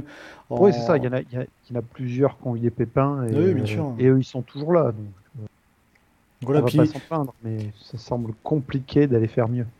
Et, même pour David Godu, hein, on sait qu'il y a plusieurs reprises malheureusement des gros jours sans, comme c'était le cas l'an dernier sur le Mont Ventoux, euh, sur la dernière étape du Dauphiné cette année. Pour l'instant, tout se passe euh, très bien. Euh, si on regarde même pour, le, même pour le top 5, il a 18 secondes, donc c'est encore tout à fait jouable de ce bah, point de vue-là. Il était passé plusieurs fois proche du top 10. S'il réussit à, à l'avoir, déjà, ce sera, ce sera pas mal. Eh bien, très bien. Donc bon, écoutez, je vois dans, dans le chat, dans l'ensemble, c'est pas trop confiant pour voir au moins un Français sur le podium, parce qu'on a euh, à la question Bardet et Hugo Du vont-ils finir sur le podium? On a une réponse euh, non qui l'emporte à 59%. Euh, bon, pas, extrêmement confiant, mais pas. C'est pas du 100% non, donc on n'est pas défaitiste pour autant. On verra ce que les conditions de course réservent aux coureurs, aux nos coureurs français. c'est 59-41, ça veut dire qu'ils y croient encore un peu. Voilà, puisque quand même à vous entendre, ça va surtout dépendre de comment la course va se passer et que c'est pas eux qui vont influer sur la course. Ils peuvent, mais euh, c'est pas eux qui vont être l'élément déclencheur de leur place sur le podium. Le gros coup de Bardet euh, dans le Granon, c'est pas Bardet qui l'initie. C'est parce qu'il y a la course qui est lancée euh, de très loin par l'équipe Jumbo-Visma. Mais finalement, il, il, sait en profiter, contrairement à Guerin ah Thomas, par exemple, pour citer un exemple, qui Thomas n'a pas attaqué, Bardet a attaqué. Ah oui, bah, Thomas a attaqué après. Oui, enfin, il a attaqué quand Thomas était parti et que Richard était. Oui, mais je veux dire, il, perd que 20 secondes sur Bardet, je crois. Oui, mais c'est pareil, c'est en position défensive à, tempo après. Après, bon, ça va peut-être revenir au final un petit peu, même s'il tente euh, des coups. Hein. On a, euh, je vois dans le chat, euh, plat 1 SE. Super facile à lire comme, comme pseudo qui dit plaise, pardon, euh, et qui nous dit la FDJ a clairement affiché l'objectif de faire euh, top 3, donc ils vont peut-être tenter les stratégies. Après, comme vous l'avez dit, euh, ça risque malheureusement de retomber sur une équipe Ineos qui va faire qui, qui va rouler et on va peut-être se retrouver, on va peut-être on va peut-être pouvoir ressortir l'extrait de Godu sur le tour l'an dernier qui dit ah ils font chier quand même les Ineos. hein. Mais euh, après, si FDJ veut être sur le podium à Paris, euh, il y a classement par équipe qui est pas si loin que ça. Il faut envoyer un max de monde dans les échappées et euh, ils sont sur le podium à- sur les Champs-Élysées. hein. Ouais, parce que le classement par équipe, alors je retrouve ça, oui, oui, ils sont 40 minutes de retard sur Ineos. 39 Ils sont loin, minutes ils sont 29 loin. précisément. Oui, mais ça, du coup, 39 minutes 29, c'est deux mecs dans l'échappée de Cahors euh, qui reprennent 10 minutes et tu fais un... Ouais, mais à ce compte-là, euh, l'échappée de Cahors, euh, si euh, il y a du monde qui part devant euh, et qu'il y a un classement qui est similaire, Ineos, euh, il balance un Castroviro ou un Ghana dans l'échappée, et puis c'est fini. Oui, ils se feront pas piéger euh, si- s'ils ont cet objectif classement par équipe, euh, comme Movistar a très bien su le faire par le passé. euh, ils n'hésiteront pas à envoyer, des mecs dans, l'échappée. Bah oui, de toute façon, ils... Ineos, c'est comme ils envoient tous leurs équipiers dans les échappées pour jouer les étapes, genre Castroviro, Pitcock, tout ça. Donc ils s'en fichent. Fichent un peu. hein. Bon, on va pas évoquer tous les coureurs euh, du classement général. euh, voilà, on, a fait le, tour dans l'ensemble avec euh, les coureurs qui, sont sur le podium et puis nos Français, Romain Bardet 4 et David Godu 8 On verra s'ils peuvent monter sur le podium, s'ils peuvent finir dans le top 5, pourquoi pas également. On verra ce que leur réserve la fin de ce Tour de France.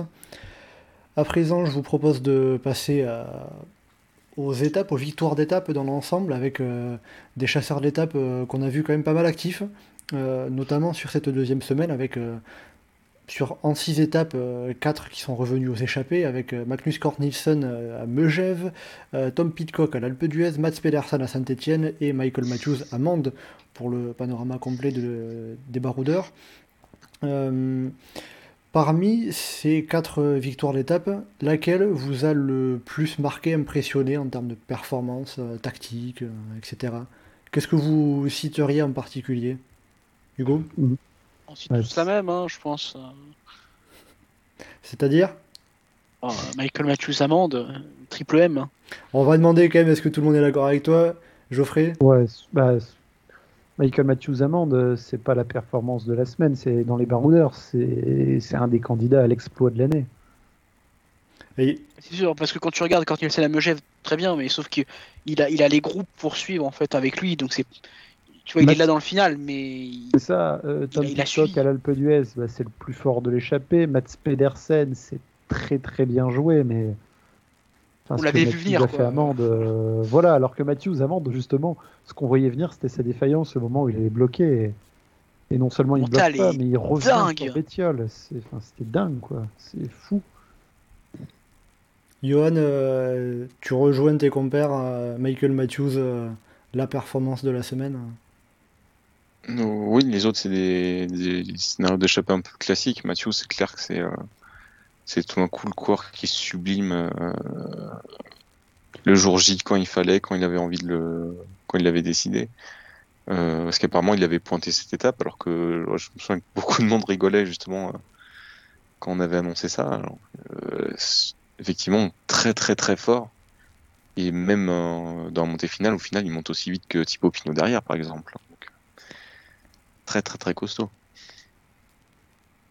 Euh, c'est alors euh, Geoffrey disait c'est euh, quasiment la performance de l'année là-dessus euh, il y a c'est in- intrinsèquement ce qu'a fait Michael Matthews c'est euh, un- peu euh, la performance d'une carrière pour un coureur comme lui. Oui, je, je sais pas si c'est la, la performance d'une carrière, mais euh, En tout cas, c'est signe d'une belle réorientation euh, en tant que. Pas puncher grimpeur, mais vraiment en tant que puncher, alors que bah, départ c'était plus sprinter qui passe les bosses, alors que maintenant c'est puncher qui a une pointe de vitesse, si on parle de Matthews. bah, là c'est surtout Victor en gazier euh, qui est capable de rouler Ouais, fort euh, sur 50 bornes et après de quand encore faire une grosse montée euh, alors qu'il n'y a pas tellement gardé de force avant. Et pour moi, ça, tu vois, ça, ça- c'est juste c'est- cette victoire, ça valide en fait tout, tout le focus qui a été fait pour changer son entraînement, changer ses objectifs, euh, Je peux dire sa manière de courir, mais c'est sûr que maintenant tu te dis, bah, Matthews, c'est plus, lui qui va s'imposer sur l'espace massif. Donc tu l'attends sur les étapes pour baroudeur. Et, preuve en est, là il s'échappe et il gagne. Oui, c'est la récompense, la consécration de son choix de, de se réorienter sur un type de course plus baroudeur. Il l'a dit lui-même, hein, il a, il a voulu perdre du poids, il a perdu 4 kilos par exemple par rapport à l'année dernière, au tour l'année dernière, pour euh, être plus performant dans les bosses, dans les sprints en boss. Là, ça a payé de manière incroyable. hein. Et, et après, bon, parce que je sens que la performance de Michael Matthews elle vous laisse un peu bouche bée. Euh, il y a aussi un point qui est un peu intéressant, c'est euh, il dit que apparemment c'est euh, sa femme qui lui aurait dit de courir différemment, de tout lâcher les chevaux, tenter le coup. c'est c'est Bah, étonnant que, que- euh, que- DS, que- que cette stratégie vienne de sa femme et pas de ses directeurs sportifs. Ouais, ils, ils veulent pas l'engager. Ils en ont besoin, tu veux dire? Moi, je sais pas, visiblement avec Renault Wagon ça marche pas très très bien. Oh, quand ouais, même enfin. gagné une étape. euh, oui, oui, non, mais on s'est souvent moqué des stratégies sur le Dauphiné, sur les. Puis bon, C'est pas Ouais, Ron même- Averin même qui sur va les- attaquer comme Matthews. hein. Oui, mais même sur l'étape de Saint-Etienne, l'équipe qui se met à rouler euh, alors que c'est fini, échappé, c'est trop tard, ils peuvent plus revenir. euh, c'est quand même quelque chose, quoi. Euh, on va pas rouler toute la plaine avant, mais hop, maintenant, ah tiens, c'est trop tard, mais on va se mettre à rouler. Bah, Après, euh, j'ai j'ai- j'ai pas vu le, j'ai pas vu ce moment de l'étape, mais euh, à mon sens, ça me semble logique si qu'ils aient attendu la fin de la montée pour pas que. Bah, Gros- bah En fait, le truc, c'est que Hugo, en fait, euh, pour... je, je sais pas exactement. En à fait, le truc, c'est que- commencé. mais- En fait, le truc, c'est que Hugo, pour te dire, quand il y a les dernières équipes, euh, notamment Alpecin de Conin, qui se retirent de la tête du peloton parce qu'ils ont plus personne pour. Oui, je sais. euh, c'est tu te dis, bah, ils auraient pu mettre un coureur à rouloter, mais sauf.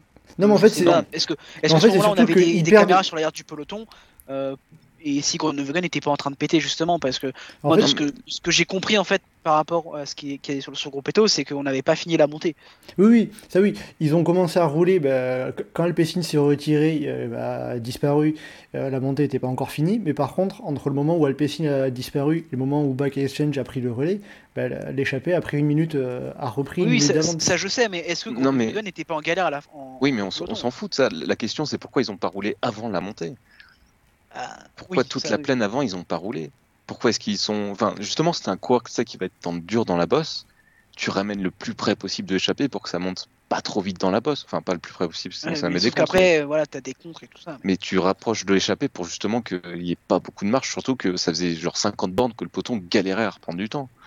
À un moment, faut quand même, euh, faut pas être à perpète. euh, dans la- Enfin, faut pouvoir rouler avant et pas se dire à 10 bornes de, arri- 15 bornes d'arrivée, c'est ah oui tiens, on- enfin plus. Ouais, euh, mais ça, 30, ça, je suis 40, d'accord sur ça. Tu vois, je, moi, je m'exprimais juste sur le moment où, bah, pourquoi est-ce qu'ils roulent pas. Enfin, pour moi, pourquoi est-ce qu'ils n'ont pas roulé avant euh, sur, sur ce moment spécifique de l'étape? Mais sinon, je suis d'accord sur, euh, bah, sur le fait qu'ils n'aient pas roulé avant. Alors que le moment idéal pour rouler, il faut faire comme Quick Step, t'attends qu'il y ait un loto qui soit à l'arrière du peloton et paf, t'en mets une à ce moment-là. Euh, pour revenir sur Michael Matthews, euh, parler quand même du, positif un peu, ce qu'on a remarqué aussi sur l'étape de Mende, c'est que il a, c'est le premier à avoir attaqué à un peu plus de 50 km de, de l'arrivée. Euh, là, c'est un choix un peu étonnant de, de- se dire je vais anticiper, je vais, je vais anticiper le tout, euh, ou c'est finalement Michael Matthews n'avait pas intérêt à, arriver à 20, à 20 bonhommes au pied de la Croix-Neuve. Quand tu vois les noms qui étaient devant, c'était sûr. Puis Ouais. moi, je me souviens, je me souviens, je sais plus, plus, c'était il y a quelques années, mais par exemple, Steven avait fait la même, même s'il avait craqué euh, dans la montée finale. Bah, il avait fait un peu le même numéro, le même style de numéro. Michael Matthews en attaquant dans, dans la, la- la côte euh, qui précédait Mende, pour moi, il y voulait juste pour faire une sélection et voir, toi, peut-être pas, pas disputer la gagne d'étape, mais au moins avoir plus de chances de s'imposer en faisant une sélection, en essayant de virer quelques gros grimpeurs qui étaient présents. Quitte à gagner ce jour-là, fallait anticiper. euh, vu l'allure qu'avait l'échappée ce jour-là, euh, peut-être la plus belle échappée du tour en termes de à la fois de contenu varié de coureurs de très haut niveau et en même temps de densité, parce qu'il n'y avait pas beaucoup qui étaient à mettre de côté. Ouais, fallait qu'il anticipe. Il y avait tellement de noms qui. euh, il y avait, il y avait trop d'inconnus en fait. C'est-à-dire que c'est à la fois le côté euh, super performance athlétique, euh, même ne, ne- ne serait-ce que pour la montée de la côte de la Croix-Neuve, qui euh, par rapport à ses standards est, est- est quand même très solide. Et en plus, le côté tactique de se dire il, faut, que- il faut que je prenne les devants et je le fais le premier, Oui, et je Après, réussis à le faire.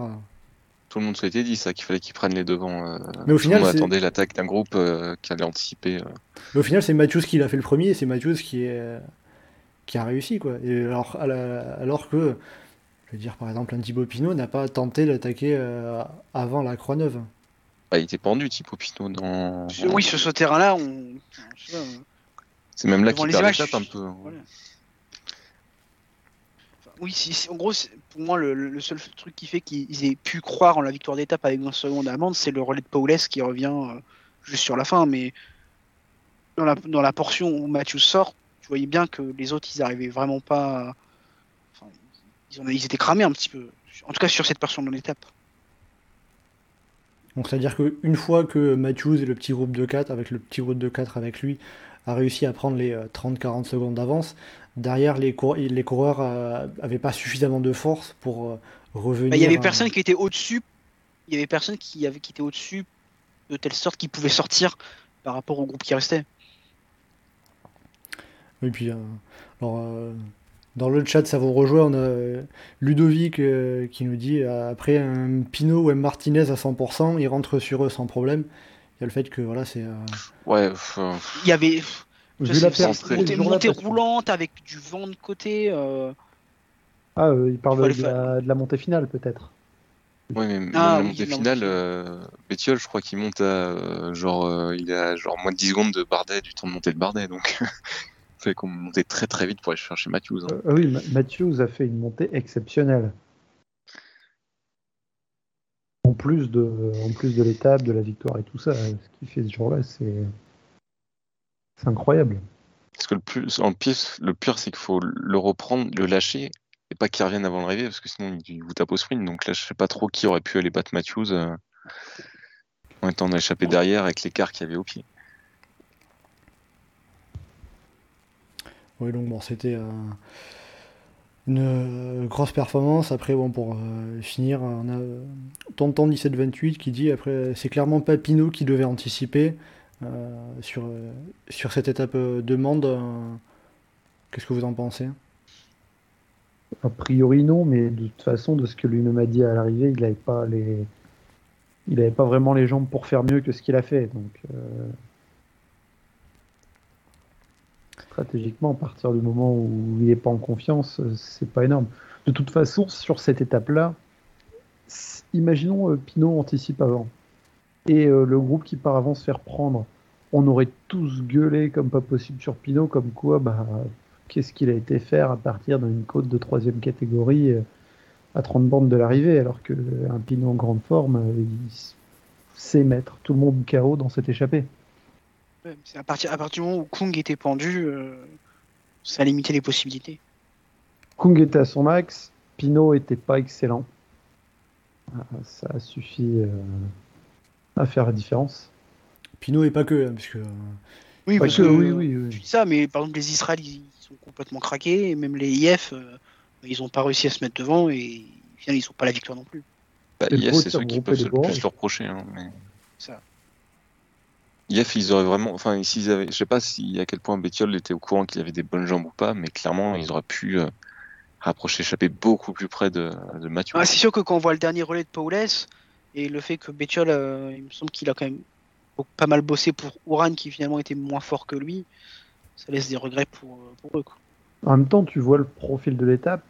Il y a une nécessité de communication avec les coureurs et de voir comment ils se sentent et tout ça. Mais entre euh, Uran, Paoles et Bettiol sur la Bah. montée de l'LT Port de Mende, euh, Bah, c'est ça, c'est compliqué. Toi, j'aurais dit, c'est trop court pour Uran et c'est trop long pour Bettiol.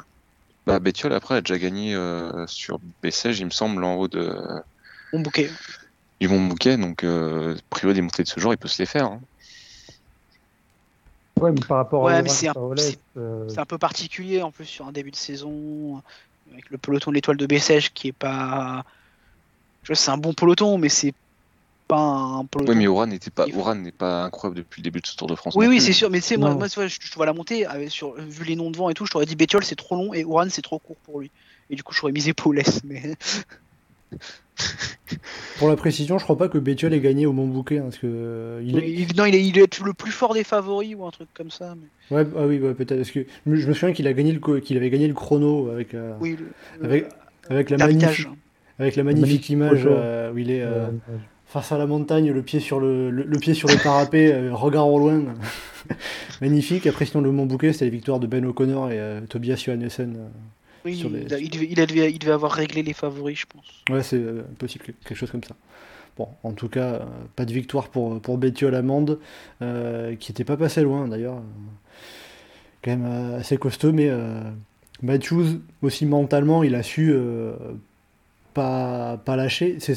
Il y a ça aussi de, de, de se dire que tu te fais reprendre et d'arriver à maintenir ta puissance et d'arriver à pas craquer, revenir et relarguer direct le type qui t'a qui, qui, qui t'a doublé, il y a ça aussi en, en ça aussi la performance de Matthews elle est, elle est, forte. C'est pas être juste performance individuelle, c'est par rapport aux autres euh, réussir à pas craquer mentalement dans la tête hein, et revenir. à- C'est ça, euh, dès qu'il y a une jonction et un coureur qui repart, en général, euh, le mec qui s'est fait rattraper et qui craque peu de temps après, en général, c'est fini. Et là, non seulement il revient, mais il revient, il leur distance. Alors que dans l'absolu, il n'a pas besoin de le distancer parce que ça finit sur un sprint à deux, Matthews est plus rapide. Ouais, euh, je- Après, c'est risqué les sprints à deux. Euh, Oui, non, mais Mathieu, Mathieu sur les sprints ces dernières années, c'était.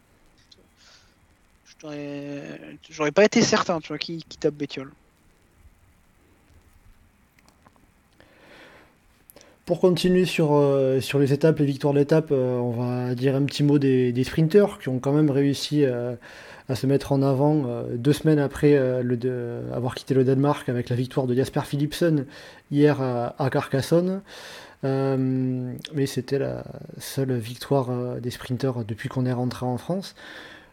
Comment est-ce qu'on peut expliquer le fait que les équipes de sprinteurs dans leur ensemble aient autant de mal à contrôler les étapes C'est que c'est simplement, Je fais de la merde Il n'y a pas d'étape merde. pour sprinter.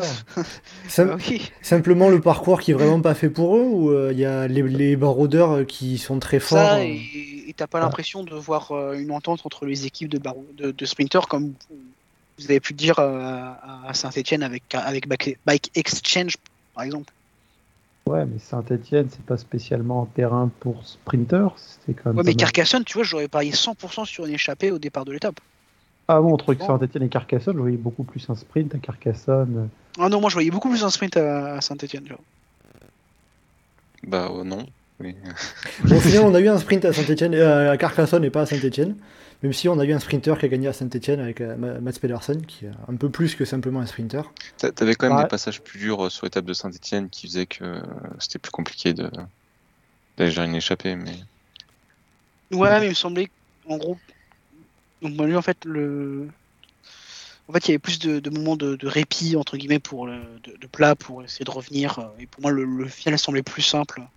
Mais Saint-Etienne, que- en fait, le final semble simple, tout le monde sur le roadbook, mais en fait, enfin, si tu remontes la veille du J en vélo, c'est dur. C'est un espèce de long faux plat montant interminable qui te casse les pattes. Ouais, moi je vais à du 20 tout, km/h au max. hein. Voilà. c'est pas du tout un, un terrain favorable pour des sprinters. Mais Carcassonne, je m'attendais pas non plus à ce qu'il y qu'il y ait un sprint par, par, par contre. hein. Je pensais aussi que ça va être une échappée. Je pense que les sprinters ont de la chance qu'ils se retrouvent avec des groupes de deux qui, qu'ils aient à contrôler. Qu'il y déjà, ait ils ont eu de la chance que. Van Aert euh, ait voulu faire le bordel. euh. Ouais, non, mais je pense que. en si fait, Van Aert n'allait pas devant, je pense que ça aurait été beaucoup plus disputé. Ils ont eu la pas, chance un peu les sprinters que finalement, euh, dès que le groupe de 3 est parti avec euh, Van Aert, Polit et. euh, Mais je pense qu'il y avait un côté un peu. euh, tous les baroudeurs, c'était un peu cramé Ouais, c'est ce que je me depuis suis dit. une Avec, avec. Mende en plus. Euh, Et du coup, étaient un Saint-Etienne peu- et Mende qui sont partis sur les chapeaux de roue. euh, Et du coup, ils avaient, ils avaient plus trop dans les pattes, quoi. Et du coup, c'est pour ça qu'on s'est retrouvé avec un peloton qui pouvait un peu plus euh, jouer sa carte. Et on est quand même pas passé loin d'une victoire d'un On est quand baroudeur. même pas hein, passé loin. Avec euh, Ouais. Benjamin Thomas euh, qui, est- qui était sorti au sommet de la côte des Camas avec Alexis Cougeur qui s'est fait reprendre à quelques hectomètres seulement de, de la ligne d'arrivée. Dans un, dans un bel effort de poursuiteur euh, clairement, je pense que si on a une image pour euh, illustrer l'expression euh, être à plat ventre, c'était Benjamin Thomas dans le final de, Car- de- de Carcassonne. hein. Et puis c'est un coureur qui a une excellente position sur un vélo. C'est magnifique de le voir rouler. Et là, euh, on a rarement vu un coureur euh, aussi en position aussi aérodynamique en ayant les mains sur les cocottes. C'est- très, ouais, très tu, fort. tu- tu sentais que limite il aurait voulu enlever les cocottes pour pouvoir placer ses, ses poignets euh, sur, Comme euh, sur un vélo de sur la piste. guidoline. Question d'habitude un peu, ouais, c'est sûr. Euh, on va continuer avec euh, les baroudeurs. Euh, concernant euh, Maillot qui revient parfois à des baroudeurs, hein, pas, toujours, c'était pas le cas l'année dernière, mais euh, le maillot à poids en l'occurrence, euh, toujours sur les épaules de Simon Geschke, l'allemand de l'équipe Cofidis, qui compte précisément euh, 7 points d'avance sur Luis Mentis, mais par exemple seulement 10 points d'avance sur Jonas Vingegaard. Au final, on est toujours sur un classement de la montagne qui est quand même très indécis, avec Pogacar 9ème qui a 20 points, soit euh, un col hors catégorie de- d'écart. Euh, Pourquoi est-ce que ce classement de la montagne, à l'heure actuelle, il est toujours aussi indécis? Comment est-ce que vous pourriez expliquer cela? Euh, je pense qu'on va laisser Geoffrey nous, expli- nous expliquer par A plus B pourquoi. Euh, reine pense de merde? non, le, il y avait une étape qui apportait beaucoup beaucoup de points et un baroudeur aurait pu prendre le large, mais les favoris ont foutu le bordel dedans. Le lendemain, on a eu une étape où il y avait beaucoup de points à prendre, mais les mecs qui étaient devant, c'est pas nécessairement ceux qui étaient en situation d'y briller et ça a fait un rapproché et on se retrouve là à avoir un beau bazar entre plein de coureurs qui s'y sont intéressés un petit peu. Maintenant, en termes de points, euh, bah, malheureusement, l'étape de demain importe pas énormément et un coureur qui s'y échappe euh, n'aurait pas nécessairement les capacités. Bah, Steed, euh, Steed- nous dit sur le chat euh, il a déjà 23 fait points demain, Ouais. 35 mercredi et 50 jeudi. Donc, euh, bah, on a la situation là où, où demain c'est un peu accidenté au, au départ, mais après c'est pas spécialement de quoi être très récompensé. Euh, pour l'étape de, de Péragude, il y a plus de points, mais c'est tout plat, donc ça va être compliqué pour des purs grimpeurs de s'échapper. Et euh, les 35, on pourrait décomposer plus en 25 plus 10 avec euh, le début et l'arrivée. Pour les baroudeurs, il y aura un peu plus dans l'étape d'Otakam avec Lobisk en cours d'étape. Mais avec Otakam qui se retrouve à être au final, j'ai envie de dire un, Pogacar ou Vingegaard? un, un Pogacar ou un Vingegaard qui, euh, qui fait un doublé Péragude Otakam, euh, bah, il se retrouve à l'avoir, quoi, sans l'avoir cherché. Maintenant, euh, le barème, quoi, toujours le barème. Bon, ça, oui, on en, on avait déjà parlé, je pense que. Le Covid assassin. Ah de oui, on a, enfin, on a quand même une situation où euh, une étape en ligne qui arrive sur le plan donne 50 points au- à celui qui est en tête. Et là, on a sorti le premier massif et le premier massif était bien costaud et le leader du classement par du classement de, de la montagne, pardon, n'a même pas 50 points en général.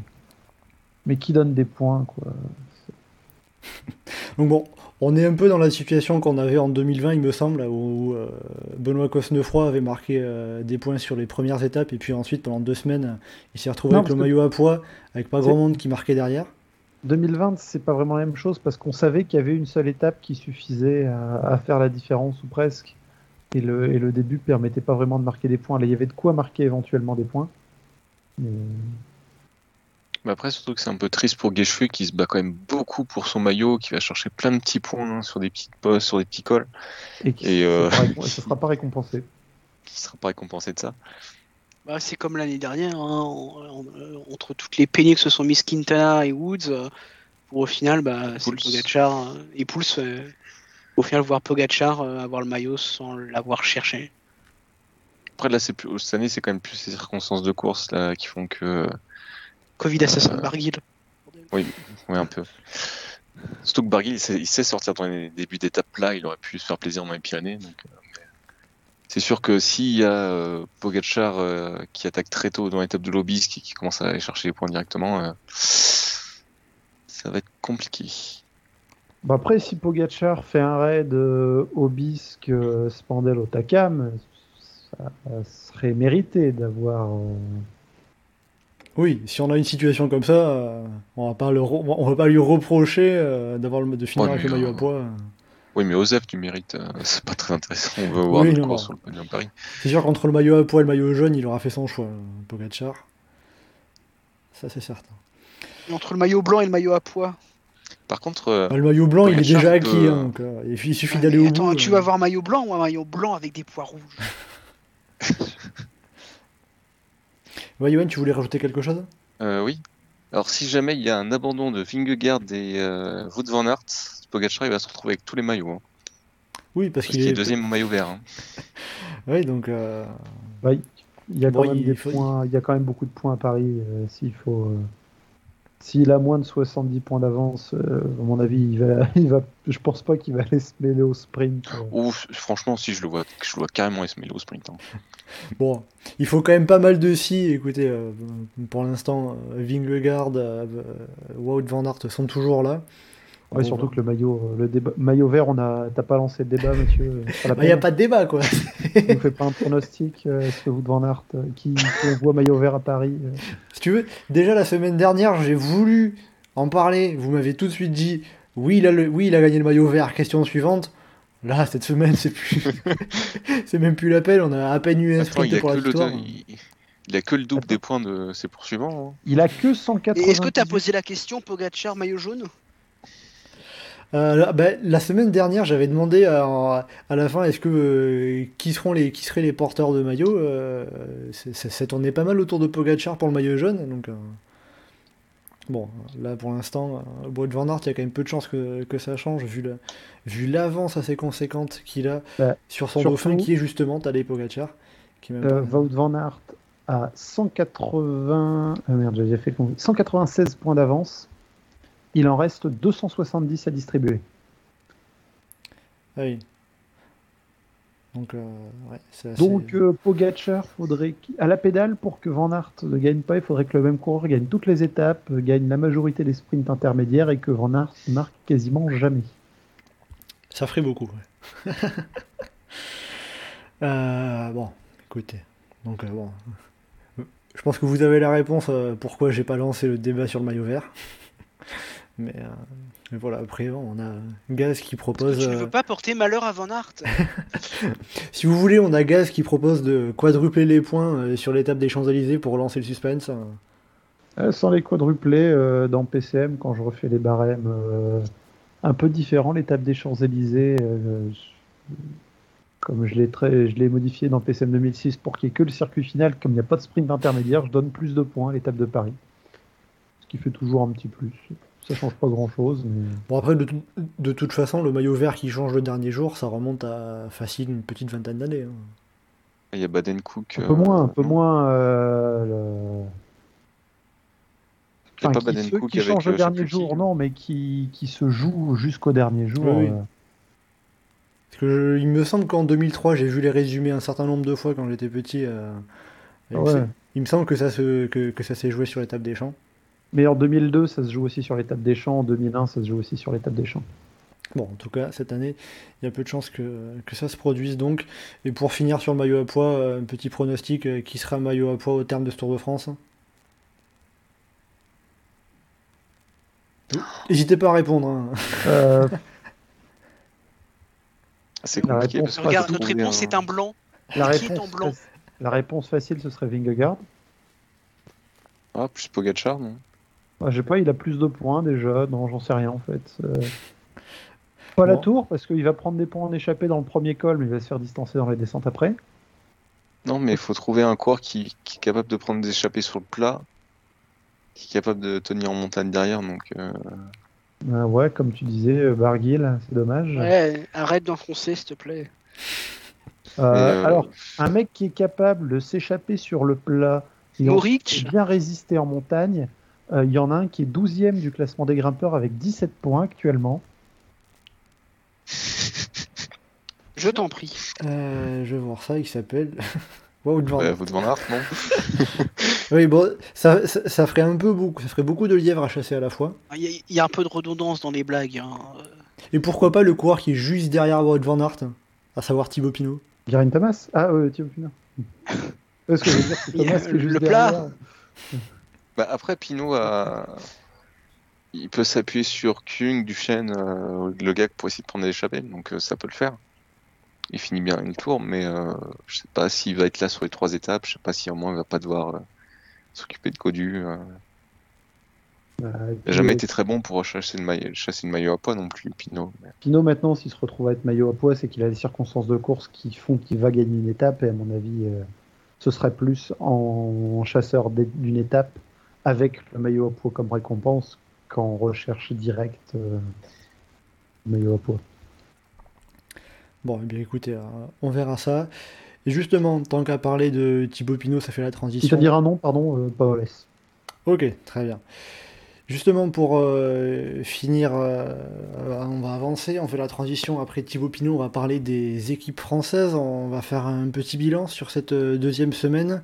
Euh, quel bilan vous feriez pour nos six équipes françaises, AG2R, Cofidis, Groupama FDJ, BEB, Arkea et euh, Total Energy? Euh, Alors, G2R, c'est la catastrophe. heureusement qu'Jungles a gagné. Assas. On Là, disait oui. ça sauve la première semaine, mais ça sauve le tour hein, pour le moment. Oui, pour l'instant, c'est compliqué avec Aurélien Paré-Peintre qui a des qui, a un peu des soucis, qui n'a pas réussi à suivre euh, sur l'étape du Granon, sur l'étape de l'Alpe d'Huez, alors qu'il était plus ou moins placé au général. Cofidis, ils ont toujours gage que maillot à poids. euh, J'aurais envie de dire, est-ce que si euh, Benjamin Thomas avait un vélo qui n'était pas euh, la marque la plus pourrie du peloton, il aurait réussi à tenir 400 mètres de plus? Par exemple, s'il avait un Specialized. Par exemple Oui, après, ça, c'est ça, c'est le genre de question auquel on n'aurait pas la réponse. hein, Mais euh, oui. pour, pour Benjamin Thomas, c'était rageant. euh, Il ira à Carcassonne, c'est sûr. Après, c'est un tour sérieux de leur part quand même parce qu'ils sont très très offensifs, euh, je trouve. Bah, C'est sûr, euh, c'est sûr qu'au bout ça paye pas, mais euh, bon, après, euh, sont- c'est sûr que la perte de Guillaume Martin, ça leur. euh, Bah, La perte de Martin et de Cocard, euh, c'est compliqué. euh. Ouais, Coquard pas tellement, tu vois. Je me... Ah si, euh, le, Ah, le si. bordel. euh, Ouais, mais je. enfin, Hugo, quand même, si, Hugo, quand même, si tu veux, quand pour même te, beaucoup de pour- présence euh, Hugo, pour te placer. finales d'étape. Je vais réussir à en placer une. Hugo, pour... Vas-y, vas-y, vas-y, vas-y, vas-y. Pour, pour te Vas-y. placer le contexte, on avait quand Vas-y. même, euh, si tu veux, pour te dire, euh, alors je sais plus qui précisément, mais euh, quand on avait fait le, pot- le- le- la, la présentation du tour, euh, parmi euh, Geoffrey, euh, Johan, euh, ça disait que euh, ben, pourquoi pas une victoire euh, d'étape de, de, de Brian Cocard. Donc c'est pour ça que qu'ils disent Ouais, que. mais euh, il, il est surclassé sur les, sur les sprints plats. Pour moi, euh, peut-être qu'il aurait peut-être fait quelques top 5, euh, éventuellement un podium, mais euh, moi je vais être très pragmatique, très froid, mais euh, pour moi l'intérêt de Cocard c'était juste d'aller rapporter quelques points UCI et puis basta. Et comme je ne voyais pas faire grand chose à ce niveau-là, parce que top 5, bah faut quand même le faire. Qu'il soit là ou pas, au final, je, je suis pas sûr que ça aurait changé grand chose. Si, pour moi, dans une étape comme celle. Comment dire Après, il y a le problème Van Aert, disons, mais dans les étapes accidentées où, euh, où ça peut se jouer entre baroudeur et euh, sprinter, l'équipe Cofidis aurait clairement eu à rouler. Une étape comme hier, des mecs comme Benjamin Thomas et Pierre-Luc Perrichon qui envoient les Ouais, mais quand je vois les, ouais, mais quand je vois les Danny Van Poppel et tout ça euh, passer, pour moi ils sont plus rapides qu'au quart sur un sprint euh, comme celui d'hier. Même euh, Je sais pas, après. en, vitesse, en vitesse pure, euh, pour Ouais, moi, mais Cocard, il est pas assez c'est- rapide. C'est pas le même sprint quand si tu te retrouves Je à d'accord, un sprint mais- dans un peloton euh, où t'as euh, plus que euh, un tiers des coureurs qui sont là. Mais Bon. tu vois, pour moi, Cocard, il a peut-être claqué un podium, mais c'est tout. Quoi, tu vois.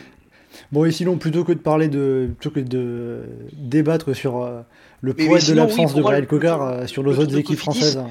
Il, est, il est pas exceptionnel, mais pour moi, il est bon parce qu'ils sont offensifs, même si ça paye pas au bout. Donc bon, on va faire le équipe par équipe. Donc A- AG2R euh, décevant en dehors de la victoire de Bob Jungles qui sauve le, qui sauve le tour de l'équipe savoyarde. bah, c'est- pas décevant, c'est c'est vraiment. C'est euh, c'est le même tour qu'Astana un peu. En dehors, il y, a quand même une victoire à l'étape pour sauver le tout. Euh, Oui. c'est- Ah, vraiment sauvé, 10. comme disait. euh, Mais Lutsenko peut aller chercher une étape. Et un top pas- 10 au général. C'est pas impossible. Donc Cofidis, euh, pour l'instant, euh, des regrets avec euh, Brian Cocard qui n'est pas là, Guillaume Martin qui a dû, euh, Oh. qui a dû partir, Benjamin Thomas sur l'étape de Carcassonne repris à, à 400 mètres. Groupama FDJ, Bon, qui a encore quelques belles perfs d'étapes avec en montagne. Godu qui a limité la casse alors qu'on voyait mal parti. Il est dans le top 10 au général. C'est sûr qu'on préférerait les avoir vus gagner une étape, mais c'était- c'est pas si mal. Pour moi, tu vois, c'est dans le coup, mais des regrets qu'en fait, on laisse tout le temps Storer et Madouas à côté de Godu. C'est-à-dire que t'aimerais, Mais ça, se... mais ça se justifiait parce que c'était le premier massif. c'est-à-dire que t'aimerais bien voir les coureurs de Groupama tenter davantage de choses? Bah, c'est sûr, mais bon. On a déjà discuté tout à l'heure que bon, c'est des stratégies assez conservatrices. Après, à, à eux de, de, de, de faire, on va dire, tout péter s'ils le veulent dans les, dans les Pyrénées. Bah, Et- J'ai l'impression que Mauduit préférerait largement amener David Godu dans le top 10 du général que d'aller gagner une étape. Oui, je suis d'accord, mais tu vois, pour moi, en sachant que t'as Pinot, Madouas, Storer euh, ou même Genietz euh, qui a un gros niveau en montagne, t'as pas besoin d'avoir euh, les quatre euh, autour de, le- de, de Godu jusqu'à la dernière montée, pour- tout ça pour ne rien faire. euh, Ah, mais je suis d'accord et, avec toi. euh, et rester derrière le train euh, Jumbo Visma, Ineos, UAE. Quoi. Et ils peuvent aller chercher une victoire étape. Ils ont les coureurs pour. Euh, on va continuer donc les équipes avec euh, euh, les équipes euh, Pro Team, euh, BB Hotel KTM euh, qui a réalisé 6 top 10 depuis le départ de ce Tour de France. Euh, J'ai envie de dire, je m'attendais à rien, mais je suis quand même déçu. Ouais, tu vois, moi je, je suis en mode. Bah, ça va en fait. Enfin, après, tu vois, c'est sûr que. Tu vois, c'est quelques numéros, mais euh, en gros, je trouve juste Roland qui est vraiment. euh, bah, qui, qui réussit pas, mais sinon, après, euh, je suis en mode. Tu vois, je m'attendais à ce qu'ils fassent quand même quelques résultats sur le tour. Pour moi, le problème, c'est plus leur saison que leur tour. En soi, par exemple, Moza- Mozato, il fait un bon tour, il fait un tour sérieux. Les Flandrins, ils ont été en- bien en vue. Enfin, bien en vue, ils, ils ont été là Goujard au début pour bien. replacer tout ça. Voilà, Goujard revient bien. Mozzato est bien depuis le début du tour. On les voit Ouais. faire euh, assez offensif. À partir de là, euh, moi, j'en attendais pas vraiment plus, donc je suis pas déçu. Et, et voilà quoi. Moi, j'aimais pas trop leur première semaine, que je trouvais vraiment passive. euh, Bah, en fait, ils étaient surtout présents parce qu'il y a Mozzato dans le top 10, mais sauf qu'en fait, tu le vois Mais, pas parce que c'est des sprints. Mais je trouve que leur deuxième semaine est quand même plus solide. On les a vu plus à l'attaque. On a vu un beau Goujard. On a vu Bon amour aussi, qui était Bon pas Amour mal. pas mal. Enfin, je trouve qu'ils ont été plus dedans. Même Roland qui est parti en échappée. Euh, je sais pas si Roland va pouvoir se réveiller dans les Pyrénées ou pas, mais euh, il était assez il- il a- malade. il a toujours un peu de, de- de ce qu'il dit apparemment, de, euh, quelques soucis euh, physiques. euh. Ouais, comme, comme l'a fait, euh, visiblement. Ah, un peu moins ce que l'a fait, puisque l'a fait à part. Bah, euh, c'est l'a fait à demander à Roland et Roland lui a dit qu'il avait les mêmes symptômes. Mais oui, après voilà. c'est- Mais comme ce- euh, mais, mais voilà, tu vois, en gros, c'est. En fait, si tu, par exemple, tu regardes le niveau des primes, par exemple, c'est ceux qui ont mis. Enfin, à part, à part Lotto et Astana, ils sont derniers, mais après, dans le comportement, je trouve que ça va. C'est pas exceptionnel, mais ça va. Bon, après, en même temps, euh, Oui. BB, on s'a- on s'attend pas à ce qu'il gagne le Tour de France non plus. hein. C'est, euh, faut, faut voir les espérances par rapport, euh, par rapport à ce qu'est l'équipe. Il y a ça aussi. Johan?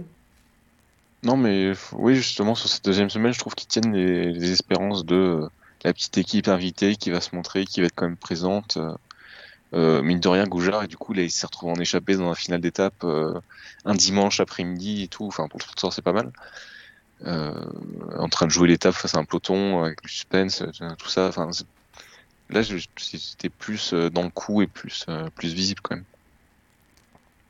Bon, puis on verra pour, pour ce qui sera aussi pas mal à suivre, c'est euh, les- l'annonce qui pourrait arriver euh, d'un d'un nouveau gros, euh, gros, gros co- co-sponsor euh, pour, pour la saison prochaine, qui permettrait d'augmenter sensiblement le budget et de recruter également de, plus- plusieurs gros coureurs. Ouais, comme ça, on pourra voir Israël, mais en France. C'est bien, avec plein de vieux qui font plus rien. C'est magnifique. Ouais, tu sais, il y a eu pas besoin d'attendre le gros sponsor. hein. Ouais, je peux te citer les noms des coureurs si tu veux. hein. On a eu un, un Slacter, Bacart, Roland, Gauthier, Bon. Ouais, Chaud. voilà, mais quoi. tu... ouais, mais tu vois, ça, c'est des, des, des- des vieux de seconde zone. Maintenant, on va pouvoir recruter des vieux de pro. Ah. euh, des, des vieux qui ont des beaux palmarès, quoi, tu vois. Qui vont rien faire, mais qui ont des beaux palmarès. On verra déjà. Attention, euh, les fans de Pierre Roland vont venir t'attaquer. On verra, on verra euh, ce qu'il adviendra Bah, de, l'avenir des Made in Glass. hein. plates-bandes de Total Energy quand ils ont recruté Sagan et avant Terpstra. euh, Bah, tiens, euh, tu parles de Total, Total Energy. euh, Geoffrey, euh, un mot sur, euh, sur, le, sur le bilan qu'on peut faire de leur Tour de France pour l'instant? Euh, bah, baroudeur, euh, Boston Hagen, un des meilleurs équipiers en En soi, termes c'est- d'efficacité devant. C'est pareil que BNB, sauf qu'on y croit un peu plus, quoi. C'est un peu ça. Euh, Enfin, tu vois, on les a, Ouais, on les a quand même beaucoup plus il y a vus. Il y a le petit spectacle euh, comique. euh, alors, euh, c'était très intense euh, pour BNB au Danemark. On est plus sur un comique de répétition avec Pierre Latour. Plutôt tragicomique, mais. euh, Ouais, mais, euh, Ah, on s'enfonce à chaque fois. Ouais, c'est compliqué. mais pas lui. Il réussit pas à descendre. Ouais, Bah, c'est- si, justement. Ouais, il- c'est compliqué après pour lui quand même. Après, faut- Oui, oui. j'ai- Bien sûr. dans un sens, j'ai pas envie de l'enfoncer non plus parce que quand tu en, quand, quand tu en finis là, c'est que techniquement, il y a techniquement et c'est aussi mentalement, il y a quelque chose qui a lâché. Il faut espérer pour lui qu'il arrive à trouver une solution pour bah, euh, retrouver euh, un peu le, le sens de savoir descendre, de ne plus avoir peur. On sait que Thibaut Pinot avait eu des problèmes un petit peu par rapport à ça. Il a réussi à régler ça. Donc euh, pour Pierre Latour, euh, Pinot, il partait de moins loin quand même. hein. La tour, c'est vraiment euh, très compliqué dans un peloton pro la manière dont ils sont actuellement. Oui, oui, oui, mais bon, il y a, il y a quand même encore de l'espoir sur ce Tour de France. Ça va être compliqué de le voir euh, tenir dans un peloton dans une euh, grande descente parce que ça va pas se faire Bah, après, en- sur, d'un claquement sur de l'étape doigts. de demain, il n'y a pas de. La dernière regarde, descente, enfin, regarde sur le, dé- le début Quand je dis dans une descente, c'est dans une pareil, descente où ça va vraiment technique, etc. Mais je sais que l'image que j'ai et qui est même un peu té- terrible, c'est, euh, je crois que c'était même juste dans la descente euh, de- Télégraphe. du, du, du télégraphe vers Valoir, il se fait lâcher du groupe de tête alors qu'il passe en tête au sommet. C'est là où c'est triste pour lui, j'ai pas envie de l'accabler malheureusement, mais. Non, mais sauf que tu vois, ces problèmes ils datent pas du tout. tu vois, On Ah les non, a bien déjà vus en début, sûr. en début Ça- de saison. hein. remonte, hein. Sur le GP, sur le GP Endurance, c'est pareil, il perd la course parce qu'il n'arrive pas à descendre dans la dernière, euh, dans la dernière descente. Tu cites le Grand Prix du Rhine, c'est vraiment le, le, le fan Arkea à, à 100%. Mais non, mais c'est non, c'est même pas pour ça. C'est vraiment c'est parce que il était face à la moto en bas et on l'a eu en gros plan toute la descente. Et bah, perd sur ça quoi. Alors que c'était le plus fort dans la montée. Et pour finir euh, le bilan de aussi l'équipe française, justement Arkea, tiens Hugo, euh, Bah, je vais laisser parler que- les autres avant. euh, c'est intéressant d'avoir un avis extérieur. hein. Bon allez, Johan, qu'est-ce que tu en dirais de l'équipe euh, bretonne Euh, Quintana est très bien. Barguil aurait pu faire une très belle fin de tour. Euh, les autres euh, sont un peu plus invisibles quand même depuis, euh, depuis un petit moment. Ça paye un peu, je trouve, le côté. euh, Peut-être pas construire une équipe pour vraiment partir en échappée, faire des, des trucs de baroudeur. Du coup, euh, si les leaders sont plus là et typiquement un Hofstetter qui a quand même plus de mal depuis euh, quelques étapes, euh, bah, c'est un peu plus invisible. Quoi. Dès que t'as plus Quintana, euh, je trouve qu'autour ça se, ça se monte pas trop. Geoffrey? J'ai tellement les boules pour, euh, pour Barguil. Ce qu'il fait dans l'étape du Granon, il fait une magnifique échappée euh, qui, est couronnée de rien du tout. Et je suis agréablement surpris par Quintana. euh, L'attaque au pied du Granon, je me suis dit, qu'est-ce qu'il fait? Il va exploser en, cours de route et on le reverra plus. Finalement, bah, il a repris quelques places. Là, il est sixième.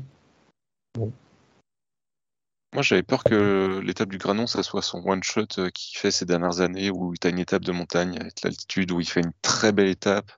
Bah, c'est ça, mais il n'a pas des- eu vraiment de contre-coup à l'Alpe d'Huez, donc maintenant à voir ce qui va se passer dans, dans les Pyrénées. Et tiens Hugo, alors, Ah, qu'est-ce que tu qu'est-ce que tu vas dire euh, Pour moi, c'est un tour sérieux, mais on a du coup, on n'a pas eu de coup d'éclat véritablement, même s'il y a l'étape du Granon. Euh, et ce- moi, ce qui me fait peur, c'est la chaleur sur la dernière semaine. Euh, Non, la chaleur et le.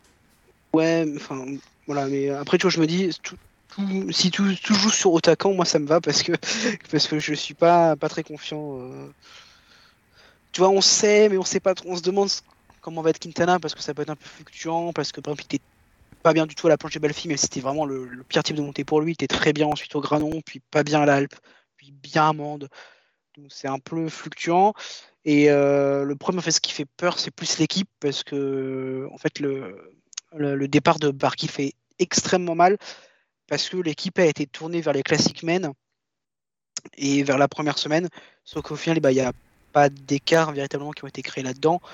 Et en fait, du coup, maintenant, on se retrouve avec une équipe qui a peu d'expérience du tour, avec euh, Capio et Louvel qui font leur premier tour. Offsetter, il a qu'un tour dans les jambes, mais il n'a pas beaucoup de grands tours dans les jambes. Euh, T'as Ozian qui a pas disputé de grands tours depuis 2019 et c'est son premier tour. En fait, pour moi, c'est logique de les voir plus invisibles. En fait, euh, moi, en tant que fan, je les ai beaucoup vus sur la première semaine, tout sur le travail de replacement, dans le sérieux. Mais euh, c'est sûr que là, ils ont beaucoup de mal. Et ça, tu le vois dans les débuts d'étape. Par exemple, bah, sur, sur l'étape de Mende, bah, Quintana est tout seul quand le coup, quand le coup part, il est tout seul. Semble. Euh, non, il a encore Swift à ses côtés, mais il est en train de craquer dans la, dans la dernière, dans la bosse des dans la côte des Châtaigniers. Et c'est, c'est un peu ça qui me fait peur, quoi. Parce qu'en gros, euh, l'équipe n'était pas tournée pour la montagne. Du coup, il y a plus vraiment il y a personne pour la montagne. Mais je me dis que de toute façon, euh, avec Aidé qui est out parce qu'il il, y a une opération, de toute façon, tu n'auras eu personne pour la montagne quoi qu'il arrive. Donc au final, le choix se justifie. Mais c'est juste que du coup, bah, je pense pas qu'on verra de mouvement de Quintana, par exemple, euh, dans les Pyrénées parce qu'il est tout seul. Top 5 ou pas top 5 pour, euh, pour, pour Quintana? Ah, J'aimerais bien, mais en vrai, un top 7, pour moi, ça me va déjà très très bien. Voilà. Bon, mais de toute façon, c'est- ça va se battre avec Goju, Bardet, Yates, c'est c'est difficile à prédire, parce que c'est un- ils sont un peu tous au même niveau. Après, sur le chrono, c'est est-ce que c'est pas celui qui risque de prendre le plus cher? C'est possible, mais c'est sûr que le fait qu'il a pas terminé bien ses deux derniers tours et qu'il a pas couru beaucoup de grands tours ces dernières années, donc euh, si on dit qu'il tient plus beaucoup les trois semaines, est-ce qu'il sera pas plus fatigué, effectivement, plus entamé? Bon, après, je suis pas sûr que ça se joue à beaucoup non plus sur le chrono parce qu'il est pas. vois, il est jamais bon, mais il est pas la ramasse non plus. Bon, ben écoutez, on, suivra ça concernant Nairo Quintana qui à l'heure actuelle est 6 du classement général à 4 minutes et euh, 15 secondes de Jonas Vingegaard. Pour finir, sur le côté français, euh, il reste encore 6 étapes, mais pour l'instant, on n'a toujours pas eu de victoire d'étape euh, tricolore. Euh, la question, je vais un peu mettre les, les pieds dans le plat, mais est-ce que on va vers un Tour de France sans victoire française? Ça, va être difficile. c'est arrivé deux fois dans l'histoire, en 1926 et 1999. Après, il y a plusieurs fois aussi où euh, là, il y a eu des victoires françaises seulement en dernière semaine, en 2011, 2013 ou 2019 par exemple, ou 2016 par exemple. 2016. 2016. Euh, et donc, je pose la question également dans le chat et je vais, euh, je vous la pose à vous aussi. Est-ce qu'on va vers un Tour de France sans victoire française? Qu'est-ce que vous en pensez, Hugo pour Il faut naturaliser. C'est-à-dire Non, que tu veux qu'on. Tu veux te dise, oh, le Luxembourg, en fait, c'est français, et puis c'est bon. Avec le- C'est pas si loin. hein, euh. Ouais, mais avec Sivakov, ça n'a pas trop marché. hein. On l'a nationalisé et puis depuis, euh, c'est pas Ouais, fou, mais hein. tu sais, on pas naturalise même s'ils sont pas euh. français de base. Voilà. euh. Dites, euh, voilà, vous venez, vous voulez pas venir en France là, comme ça, euh, pendant deux semaines. Non, Ouais, mais genre, sinon, euh, plus Vincent, concrètement... genre Vincent Van Aert, par exemple, tu vois. euh, genre. Non, mais sinon, plus concrètement, vous avez, euh, vous avez peur qu'on se... qu'on qu'on finisse en victoire française, ou il y a un moment, ça va le faire hein? Pour moi, à un moment, ça va le faire. Euh, dans les étapes des Pyrénées, il y a un moment où il va y avoir une échappée qui va gagner. Et ce sera un bon coureur, mais pas nécessairement. Barguil qu'on- auquel on attend. Je veux dire, le- 2020, Nance Peters, personne l'aurait spécialement misé sur une victoire de lui. euh, En vrai, avec un, euh, avec un coureur comme Madouas, ça peut le faire en échappée, par exemple. En t'évoquait, euh, Mathieu, les dernières fois où avant la troisième semaine, il n'y en avait pas. Bah, 2016, euh, on n'imaginait pas spécialement Bardet battre les autres, battre les favoris euh, à la pédale. Euh, 2013, c'est quoi C'est Riblon à l'Alpe d'Huez. C'est Christophe Riblon à l'Alpe d'Huez, et 2011, c'est Pierre Roland 2011, à l'Alpe d'Huez. Pierre. Roland. Donc, euh, je sais pas s'il y a un Français qui euh, peut connaît euh, par cœur les virages de la montée d'Otakam. Bah, celui qui a le plus de chance, ça doit être Bruno Armirail, mais, mais il est pas. Non, mais Pourquoi pas? Il y a l'étape pour baroudeur, euh, je pense plus pour baroudeur que pour sprinter euh, à, la, à la sortie de- des Pyrénées. De Cahors ou, ou pourquoi pas?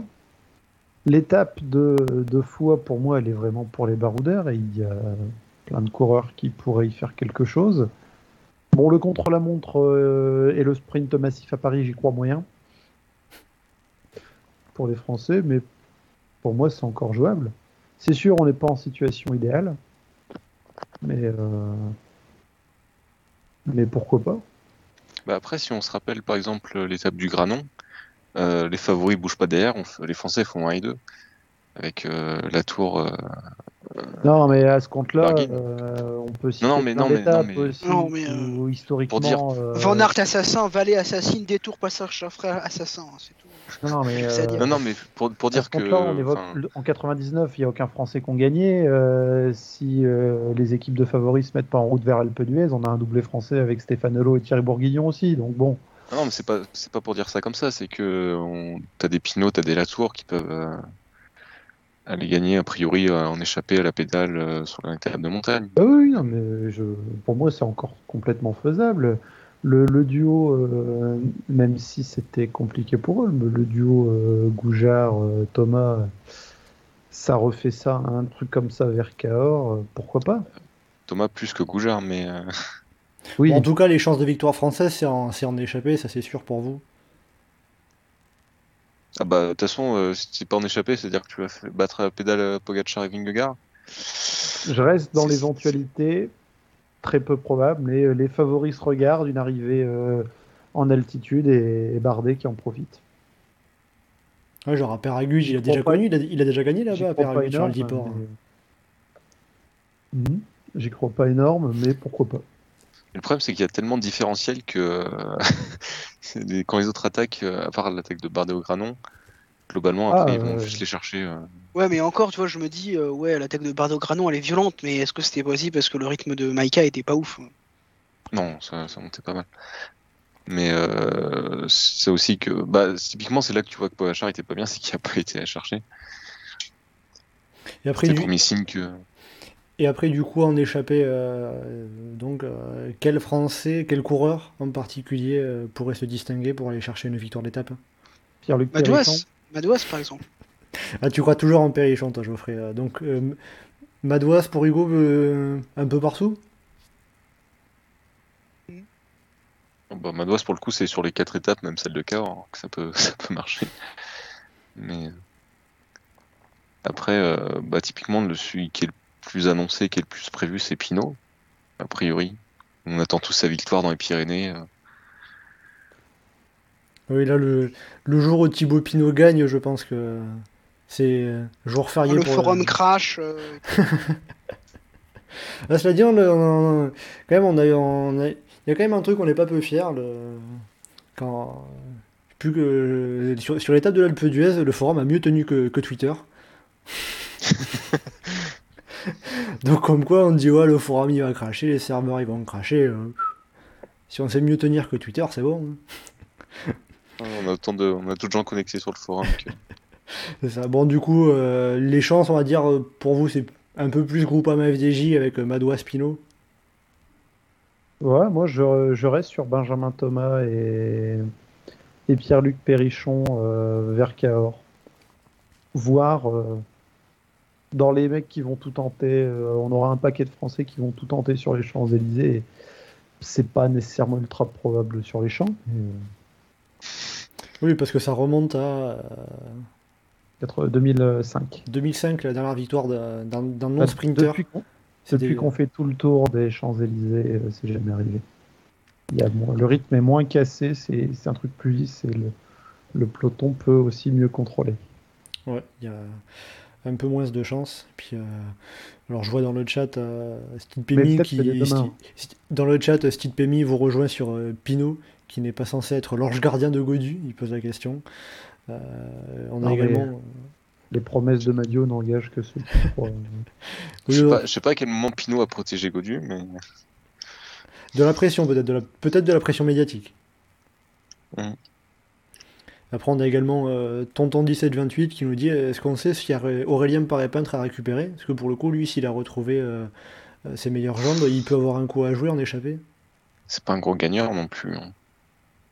Après, euh, oui, tu peux toujours, euh, tu peux toujours avoir un sursaut et puis il peut être dans un bon échappé où il n'y aura pas de mec plus fort que lui, mais euh, c'est pas un. Euh, si en mec- forme, oui, mais euh, c'est Bah, c'est le non- souci, c'est que même il a pas donné des gages rassurants ces, dernières ces derniers jours. hein. s'il est échappé demain, a priori, il y a du monde qui saura le distancer à la pédale euh, dans Péguerre. Il aurait de quoi être bien euh, s'il y a un sprint en petit comité, mais sur un terrain difficile, euh, on risque de trouver des, des meilleurs grimpeurs que lui. Après, euh, il y a déjà eu un semi-hold-up à G2R euh, avec une victoire qui sort de nulle part que personne attendait avec Jungles euh, en fin de première semaine, donc ils seraient capables d'aller le refaire une deuxième fois. On peut, on, peut s'a- s'a- s'attendre à tout, en quelque sorte. C'est ça. Bon, mais écoutez, on verra. En Il tout faut y cas, croire, il faut y croire. il faut y croire. En tout cas, bon, euh, visiblement, pour une victoire française, vous allez, vous avez euh, pas l'air d'y croire énormément dans le chat, euh, probablement un peu moins que vous encore, puisque la question, le Tour de France va-t-il se terminer sans victoire française? C'est le oui qui l'emporte à 65%. Euh, donc bon, ça, ça semble pas être extrêmement optimiste pour nos coureurs français, mais bon, sait-on jamais, il reste 6 étapes. Le tour est encore long, donc euh, on, peut encore, on a tout à fait les chances d'avoir une victoire française euh, sur ce Tour de France 2022. On va terminer sur euh, justement ce qui nous attend sur ces six dernières étapes avec les arrivées à Foix, Peyragudes, à le troisième de ce tour, euh, Otakam, Cahors, Rocamadour et les Champs-Élysées. Concrètement, cette dernière semaine du Tour de France, à quoi est-ce qu'on va s'attendre en, particulier, no- notamment concernant euh, la, la lutte pour le général Baroudeur, sprint de 1 km, sprint de 5 km, baroudeur, chrono, sprint. Bon, c'est euh, vite Ouais. résumé, mais euh, C'était un peu, c'était un peu C'est un peu sarcastique. C'est un peu pessimiste. Euh, tu vois plutôt à 10 km, de, 10 km le sprint Tu- ça, ça reste assez lucide.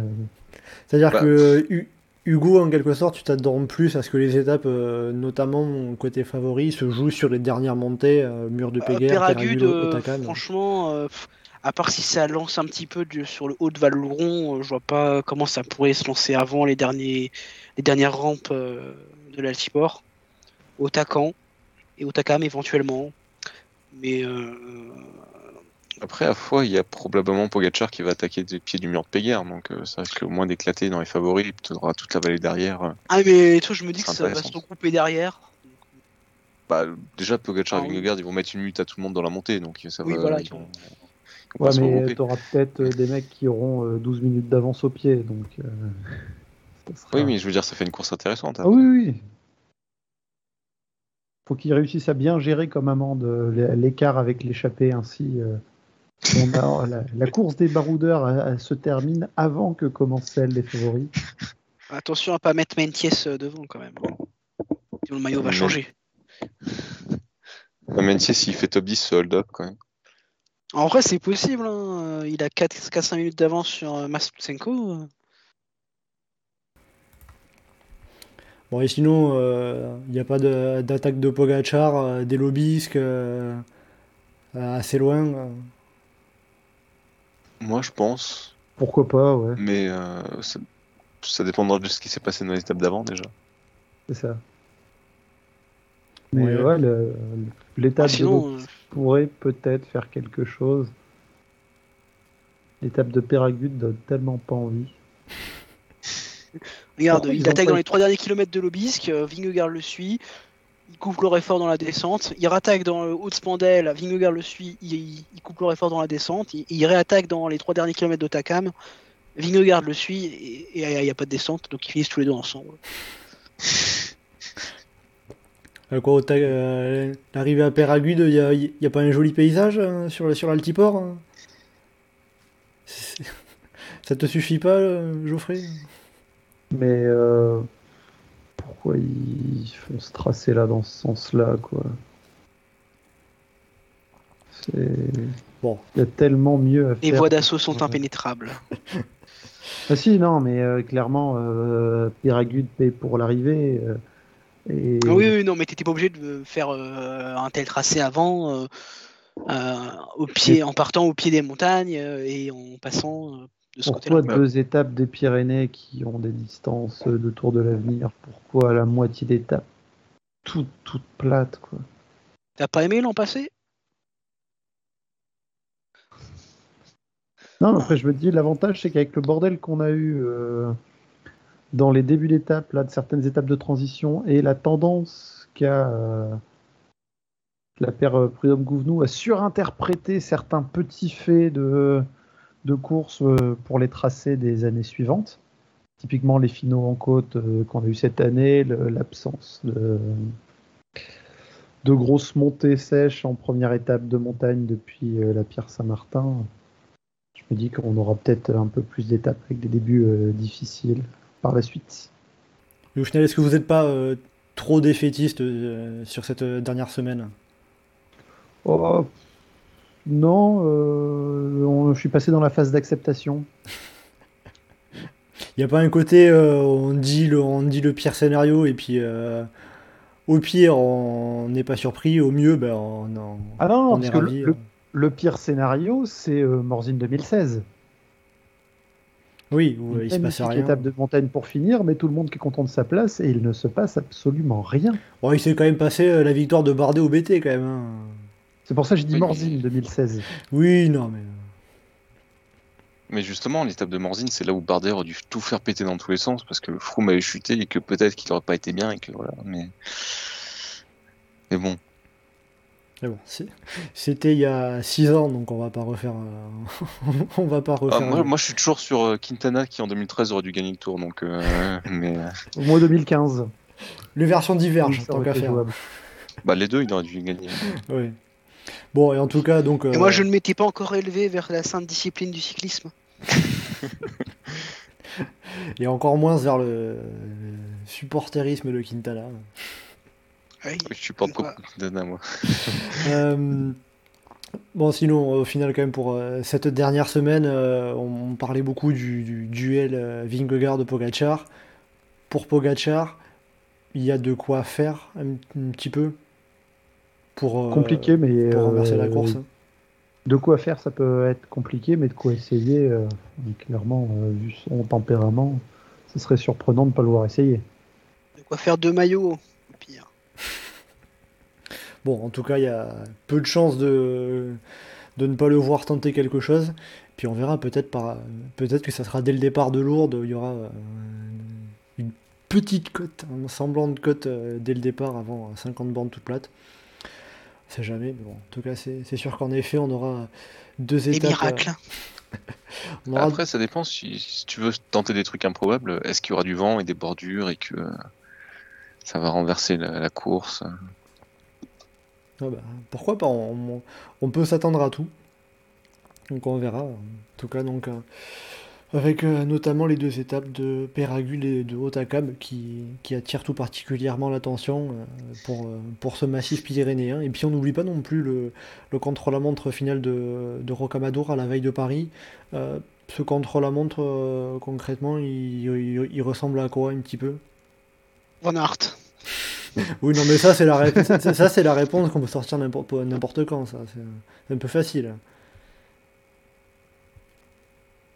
Bah, il ressemble à un contre-la-montre où ça va être position figée et tout le monde va être à la même place euh, avant le départ et après l'arrivée.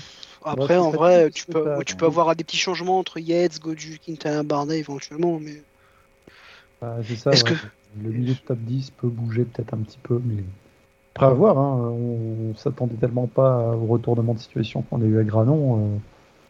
En général, le contre-la-montre de fin de course ne change pas la tendance. Le fait est que quand ça le fait, euh, pour le tout, tout haut du classement, en général, c'est un événement ultra marquant.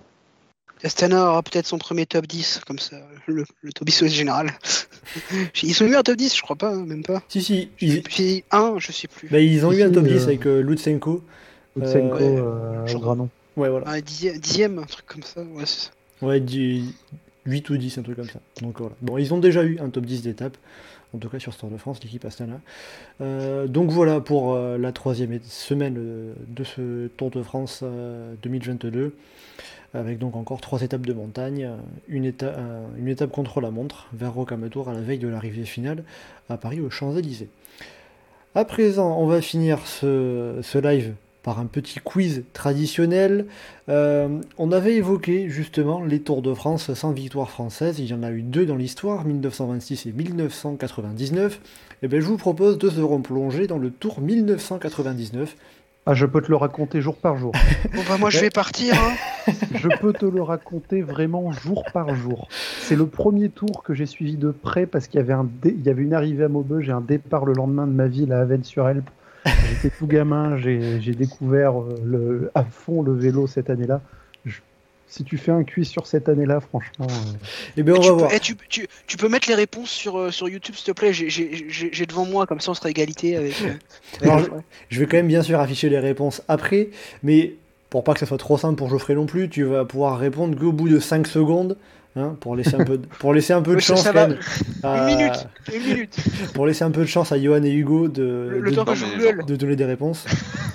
Mais surtout qu'en plus, je veux dire, par rapport au Tour 99, euh, j'avais, euh, dans, on a un topic sur le forum où on raconte ce qui s'est passé il y a quelques jours et euh, avant le 14 juillet, euh, comment dire, de, à l'Alpe d'Huez, j'avais réécrit un petit truc qui re-résumait en gros l'étape du 14 juillet de l'Alpe d'Huez en 99. Et je m'étais replongé dans le, le bouquin du Tour 99 que, que j'ai depuis que je suis gosse et que Jean-Marie Leblanc à l'époque m'avait dédicacé. Donc, euh, Donc tu dois être bien calé normalement. Ah, le Tour 99, c'est, ça doit être celui que je connais le plus. Bon bah écoutez, Ah, écoute, heureusement que le, que, le, que le sujet a été choisi au hasard. on va pouvoir tester tes connaissances. Allez, première question. Donc euh, je, vais faire, je vais te faire un petit décompte de 5 secondes avant que tu puisses répondre, euh, Geoffrey. Première question. À quelle place a fini le premier Français au classement général? Facile. Johan 14. Hugo 13ème. 13e, 14 Non, non, non, non, non, non, Non, top 10, top C'est 10. encore l'époque où il y avait des Français? Bah, tu dois avoir euh, le 6ème, non, du coup euh, Non, plus bas, plus bas. Ah, c'est quand euh, Maury finit 4 Non, Non. ça c'est en 2000. C'est pas Christophe Moreau. C'est le maillot à poids. C'était bien en 99 Ouais, je sais pas le T. Il gagne pas Et Il fait, il il il. 3ème encore ou Non, non, non, plus bas. non. 4 Plus bas, plus bas. Je dis pas les noms au cas où c'est d'autres questions. Je sais pas. euh, des... Mathieu, t'as d'autres questions sur le top 10 Euh, pas d'autres questions sur le top 10, non. Alors, non attribué gagne devant Alex Zuleux et Fernando Escartine. Ensuite, c'est Laurent Dufaux, puis André Casero, Abraham Olano. Le 7, ça doit être Nardello et Viran qui est 8 Bon bah je vais partir comme j'avais dit. euh. Eh bien, bon, Ah, Bon, en effet, c'est donc la victoire de euh, Geoffrey sur cette première question. Euh, Je veux un demi-point pour le nom, sinon euh, j'aurais pas de points. avec donc en effet Richard Virenque qui finit premier français, Ouais, euh, euh, huitième du classement général. Tant qu'à faire, question bonus pour toi Geoffrey, qui est le deuxième français au général? Fanolo, Quelle place? 14. Très bien. Eh j'avais bon, j'avais bon, j'avais bon, j'avais dit 14, j'avais dit 14. Et le troisième, c'est Benoît Salmon qui finit 16e et meilleur Et jeune, on ne dira pas plus, on dira maillot pas plus, on dira pas plus, parce que c'est la question qui Merde, suit. La Benoît question. La question qui suit, euh, Geoffrey, je vais te laisser 10 secondes. Combien de classements annexes ont été remportés par des coureurs français en 1999 Benoît Salmon. Alors oui, non, mais combien? Alors vous savez déjà qu'il y a deux, Richard Virenque, deux. Deux, deux. non, parce qu'il y a le maillot à poids pour Richard Virenque. Et, Et qu'est-ce qu'on a d'autre côté Il y français a le, dou- le doublé lanterne rouge euh, et super combatif pour Jackie Durand. Alors je compte pas le, le- le- la lanterne rouge, mais en effet, ça fait donc 3, avec euh, le classement de la montagne, le maillot à poids pour Richard Virenque, le classement des jeunes sans maillot qui est pour euh, Benoît Salmon, euh, Ah mais le si maillot sans blanc maillot qui c'est deux, hein, j'avais raison. et le classement de la combativité qui est pour Jacques Durand, avec justement à l'époque euh, un classement de la combativité qui était vraiment un classement, puisque c'était par points. Euh, on, on y reviendra un peu plus tard. Et c'est même euh, au moins un top 3, peut-être même plus pour les Français dans le classement de la combativité. Tout à fait. Alors, on- Là, t'as pas les détails là. hein. Devant Stéphane Lelot et Thierry Gouvenou. Et on va pas tout dire sur le classement de la combativité, puisque ça sera la dernière question. Euh, Combien de temps va durer ce supplice T'inquiète pas, t'inquiète pas. Alors, je vois dans le chat qu'il y, a quand- il y en a quand même qui arrivent à trouver les bonnes réponses. On a... Je salue Fédé qui arrive à trouver les- des bonnes réponses. C'est un Alors, décès euh, C'est un double compte Alors, avec le lag, je peux, j'arrive, je ne sais pas si c'était avant Geoffrey ou pas, mais en tout cas, euh, je, je- je salue quand même déjà, déjà la bonne réponse. Question suivante, on va toujours parler de côté français. Euh, Ouais. Combien Euh, d'étapes je- ont été remportées par des équipes françaises? Ah, des équipes. Donc, on a zéro victoire pour des coureurs français. Combien d'étapes Viran qui était à l'étranger, non? Du coup. Euh, Quatre. oui, mais Richard Mais il euh, n'en gagne pas vu qu'il n'y a pas de victoire Ouais, oui. française cette année-là. 4.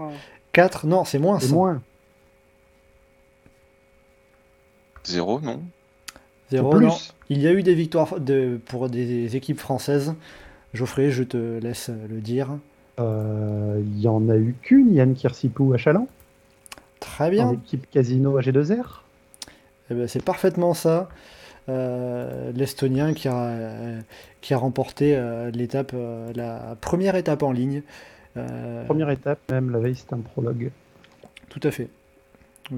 Tout à fait, puisqu'à l'époque, euh, c'était vraiment des euh, prologues. Euh, et justement, le lendemain, Yann Kirsipiou s'empare du maillot jaune. Combien de jours Yann Kirsipiou va conserver le maillot jaune? Je vous le dis d'avance, ça sera le seul coureur d'une équipe française à porter le maillot jaune. Donc, En même temps, il y a combien que- il y de a jours Armstrong qui a eu le ma- 4. 4. Combien de jours Plus. on va avoir Plus. Combien de Ça jours on a eu par marcher Laisse-moi finir de poser la question. Combien de jours Non. on a eu le maillot jaune dans une équipe française sur le Tour 1999 Donc 4, c'est non, c'est plus. Bah, 6, du coup, non. 6, C'est bravo, ça. bonne réponse. 6 jours euh, entre... Alors donc il l'a pris sur la deuxième étape. Euh, il l'a pris aux bonifications à l'arrivée à Saint-Nazaire. Et il Non, avait pris bonification en cours d'étape. Oui, enfin sur l'étape qui est arrivée à Saint-Nazaire. Il l'a endossé euh, au podium à Saint-Nazaire et il l'a perdu sur le contre-la-montre euh, De Metz. au Tour de Metz. Contre-la-montre qui, Geoffrey, ça te plaît, faisait 56 km. Que tu as une autre anecdote autour de Yann Kersipiu à nous... Euh, J'ai d'autres anecdotes par rapport au contre-la-montre de Metz, euh, s'il faut. Bah, vas-y, si tu veux nous raconter un petit quelque Euh, chose. Bobby Ulic, Dossard 1 qui chute et abandonne, et euh, Abraham Olano qui rivalisait avec Armstrong dans les premiers intermédiaires, qui chute dans une descente avec le maillot arc-en-ciel sur le dos. De mémoire, c'est peut-être la première année où le champion du monde du contre-la-montre avait le maillot arc-en-ciel avec un chronomètre mis dessus à l'époque. Et pour la petite anecdote, c'est euh, Manolo Sens qui avait dit à Abraham Olano que c'était pas la peine de reconnaître le parcours, contrairement à Lance Armstrong qui l'avait reconnu.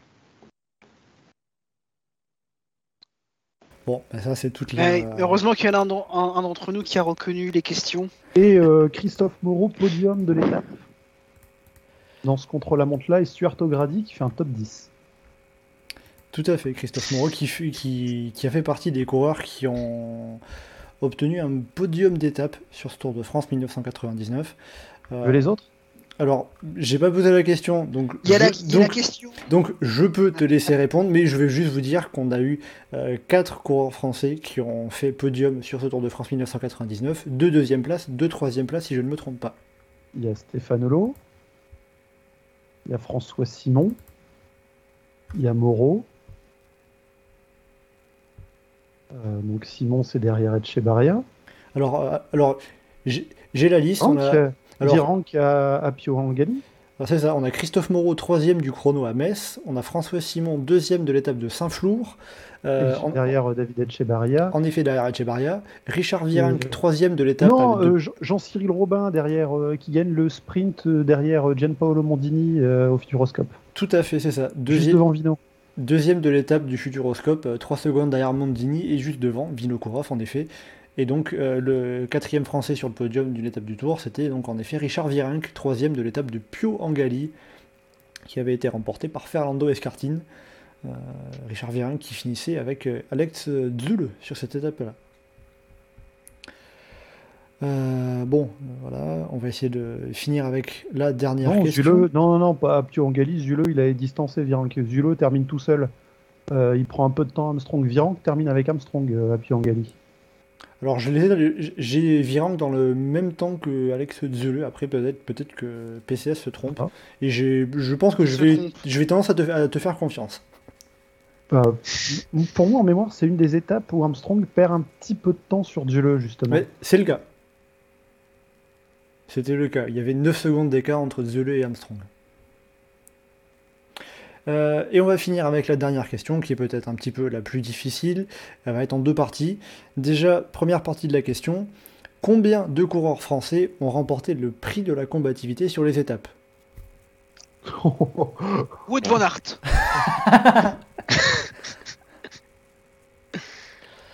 Euh, Alors? Euh, 12. 3. Alors c'est entre 12 et 3, c'est un peu plus, hein, puisque... dé-. Alors déjà, il n'y a pas eu... euh, Est-ce- Déjà, il n'y a pas eu 21 prix de la combativité, puisqu'il y a eu euh, deux Ah, contre, trois. euh, contre la montre. contre pardon. la montre. Donc il y a eu au total euh, euh, 18. 18 chances de, de- d'avoir un prix de la combativité. J'ai un point pour la réponse. Euh, Un demi. Un demi. Un quart.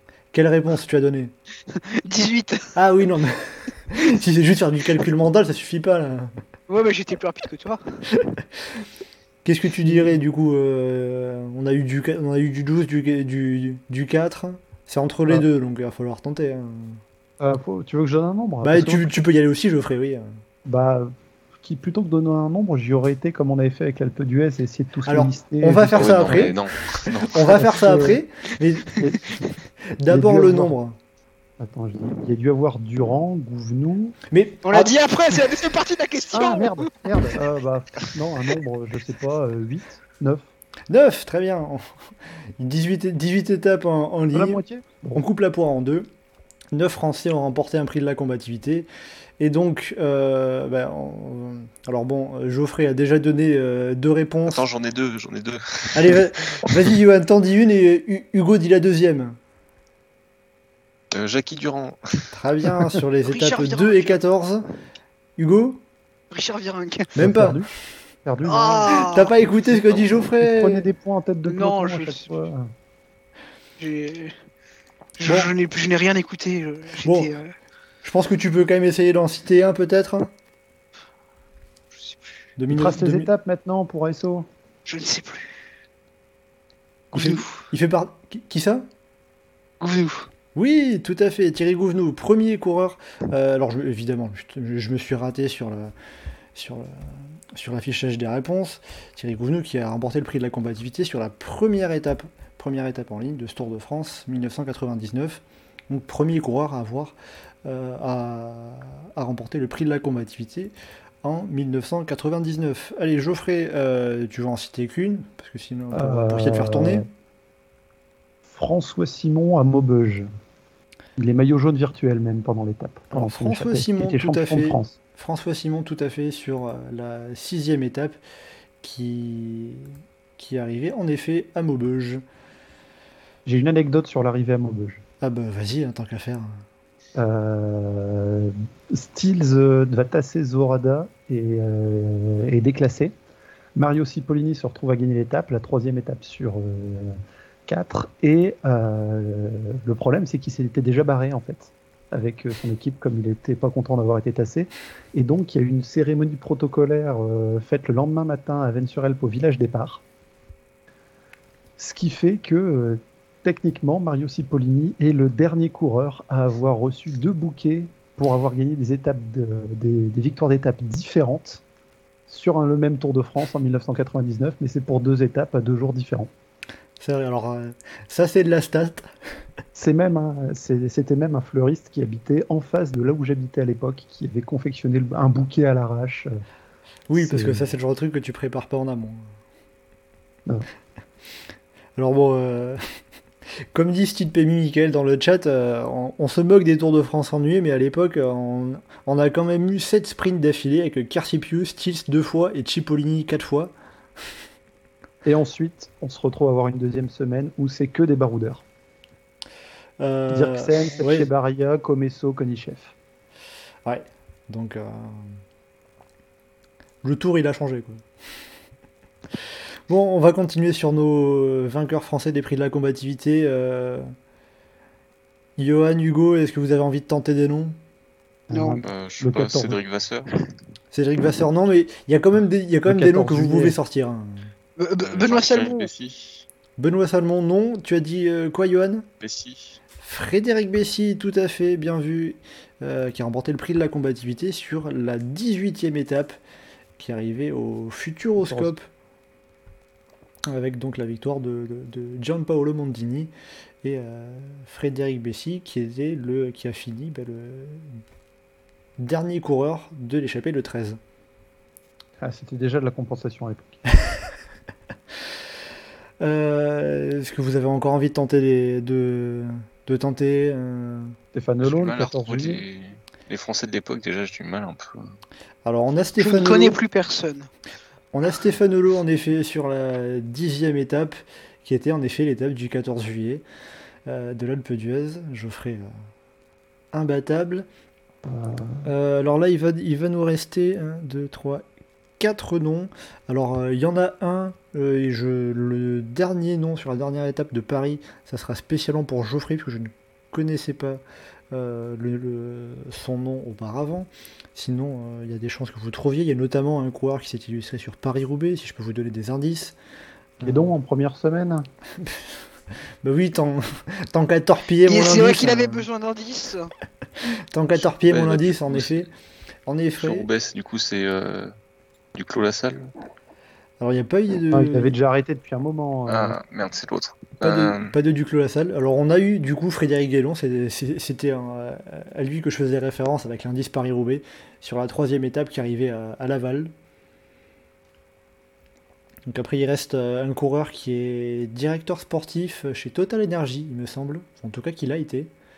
Euh, un coureur qui, qui a été assez connu. Alors, euh, je, je sais pas par Ah. rapport à ton indice, mais euh, Ah, si euh, c'est pas pour Durand dans l'étape à Ventionville, c'est que ça doit être Lilian le Breton. C'est ça. Septième étape, Lilian le Breton. Euh, À Vennes-sur-Elpe Maubeuge, à Vennes-sur-Elpe Thionville. C'est bien à lui que je faisais référence et euh, il- on est d'accord qu'il est bien où il a été euh, directeur sportif euh, chez Total ouais, je crois, ouais. Sinon, en Bah, première, Chez, chez, un Brioche ou truc, euh, euh. comme ça, mais ouais. les combatifs du jour, sinon, en pro- enfin, c'est techniquement du coup ceux qui ont eu le plus de points. hein, euh. Oui, oui, c'est le, c'est- parce que Et ça se faisait par points. Donc là, il reste juste les en étapes. première semaine, les autres, ça doit être des Italiens, non? Piccoli qui était échappé presque tous les jours et peut-être Mondini, non? Euh, Mondini, passe. quatrième étape, et Piccoli, cinquième étape. et, et quand même, pour finir la première semaine, alors je peux pas fait. ga- Oui, non, c'était c'était après la première semaine. Mais euh, Euh, José Luis Arrieta à l'étape de Sestrière qui, est, qui fait un gros numéro, qui passe en tête de plein de cols et qui loupe le maillot à poids de peu. c'est ça. Ensuite, est-ce que c'est un Français dans l'étape euh, de Saint-Etienne Il y avait Laurent Lefebvre qui était échappé, mais je pense pas que ce soit lui. Alors l'étape de Saint-Etienne, la 11e étape, ce n'est pas un Français, c'est Rick Verbrugge, Ensuite, la douzième étape, ça doit être des Italiens. Massimiliano Lelli, la treizième, c'est celle où l'Italie fait 1, 2, 3, 4. Peut-être un Italien aussi, non? Et c'est un Suisse, Les- Roland Meyer. Roland Meyer Ensuite, on a Jackie Durand, étape 14. euh, étape euh, 15, C'est quoi 15 Ça doit être Sepio Angali, bah, ça doit être Escartine. Il fait euh, un numéro énorme de- dans les Pyrénées avec du faux. c'est ça. C'est euh, La dernière des Pyrénées, c'est peut-être peut chez Baria ou Tonkov? C'est Ankov, puisque Chabaria remporte l'étape. Ensuite, Du- dix- ensuite, étape 17, on arrive à l'un de- des deux Français qui nous manque. L'étape de Bordeaux, du coup, qui est-ce qui était échappé? C'est Tom Stels qui gagne l'étape. Tout à fait. Euh, je vais essayer de donner un indice à Hugo et, euh, et Johan. Euh, C'est un coureur qui s'est fait pas mal connaître, en- surtout un baroudeur chez, euh, au sein de la Française des Jeux, euh, qu'on a pas mal vu euh, dans, dans les années 2000. C'est Mangin? Pas Mangin. Euh... Bon, Hugo, je, je- Hugo, je sens que tu sèches là. Euh, plus 1. Il était pas. Et bonne pointe de vitesse aussi. Actuellement en train de chasser des insectes au-dessus de ma lampe, mais euh, t'inquiète pas. Podium, d'étape. C'est plus intéressant que répondre au quiz, alors. Podium. Est-ce Ça m'occupe. Est-ce qu'il fait un podium d'étape au Tour de l'Avenir et 5 ou 6 cette année-là sur les Champs-Élysées? Euh, Attends, je vais te. Le Tour du Centenaire pendant le Tour en 2003. Euh, il y fait un podium d'étape cette année-là, peut-être deuxième ou troisième, je sais plus. Et il Alors. fait 5 99 aux Champs-Élysées. Alors, euh, en 99, il fait 5ème aux Champs-Élysées. Il fait. Il est. Euh, il a remporté le circuit de la Sarthe en 2003, par exemple. Non, mais euh, sur le Tour de France, il fait une deuxième place d'étape. À Saint-Mexan-l'École en 2003. L'étape qui est, comment dire, qui est gagnée par la Astras, là, celle ultra rapide mais qui bat pas le record. C'est ça. Et donc, c'est quel coureur? Carlos da Cruz. Tout à fait. Ah oui. T'as vu, je le, moi aussi, je te donne, des- je donne des indices, c'est ça. Je le devine et j'essaie de donner des indices aux autres. Ça- De la croix. Euh, C'est bien tenté, comme Hugo, de faire les traductions en, française de... en français de coureurs français. Au moins je Charles la- serve à quelque Charles chose. de la Croix, ouais, c'est ça.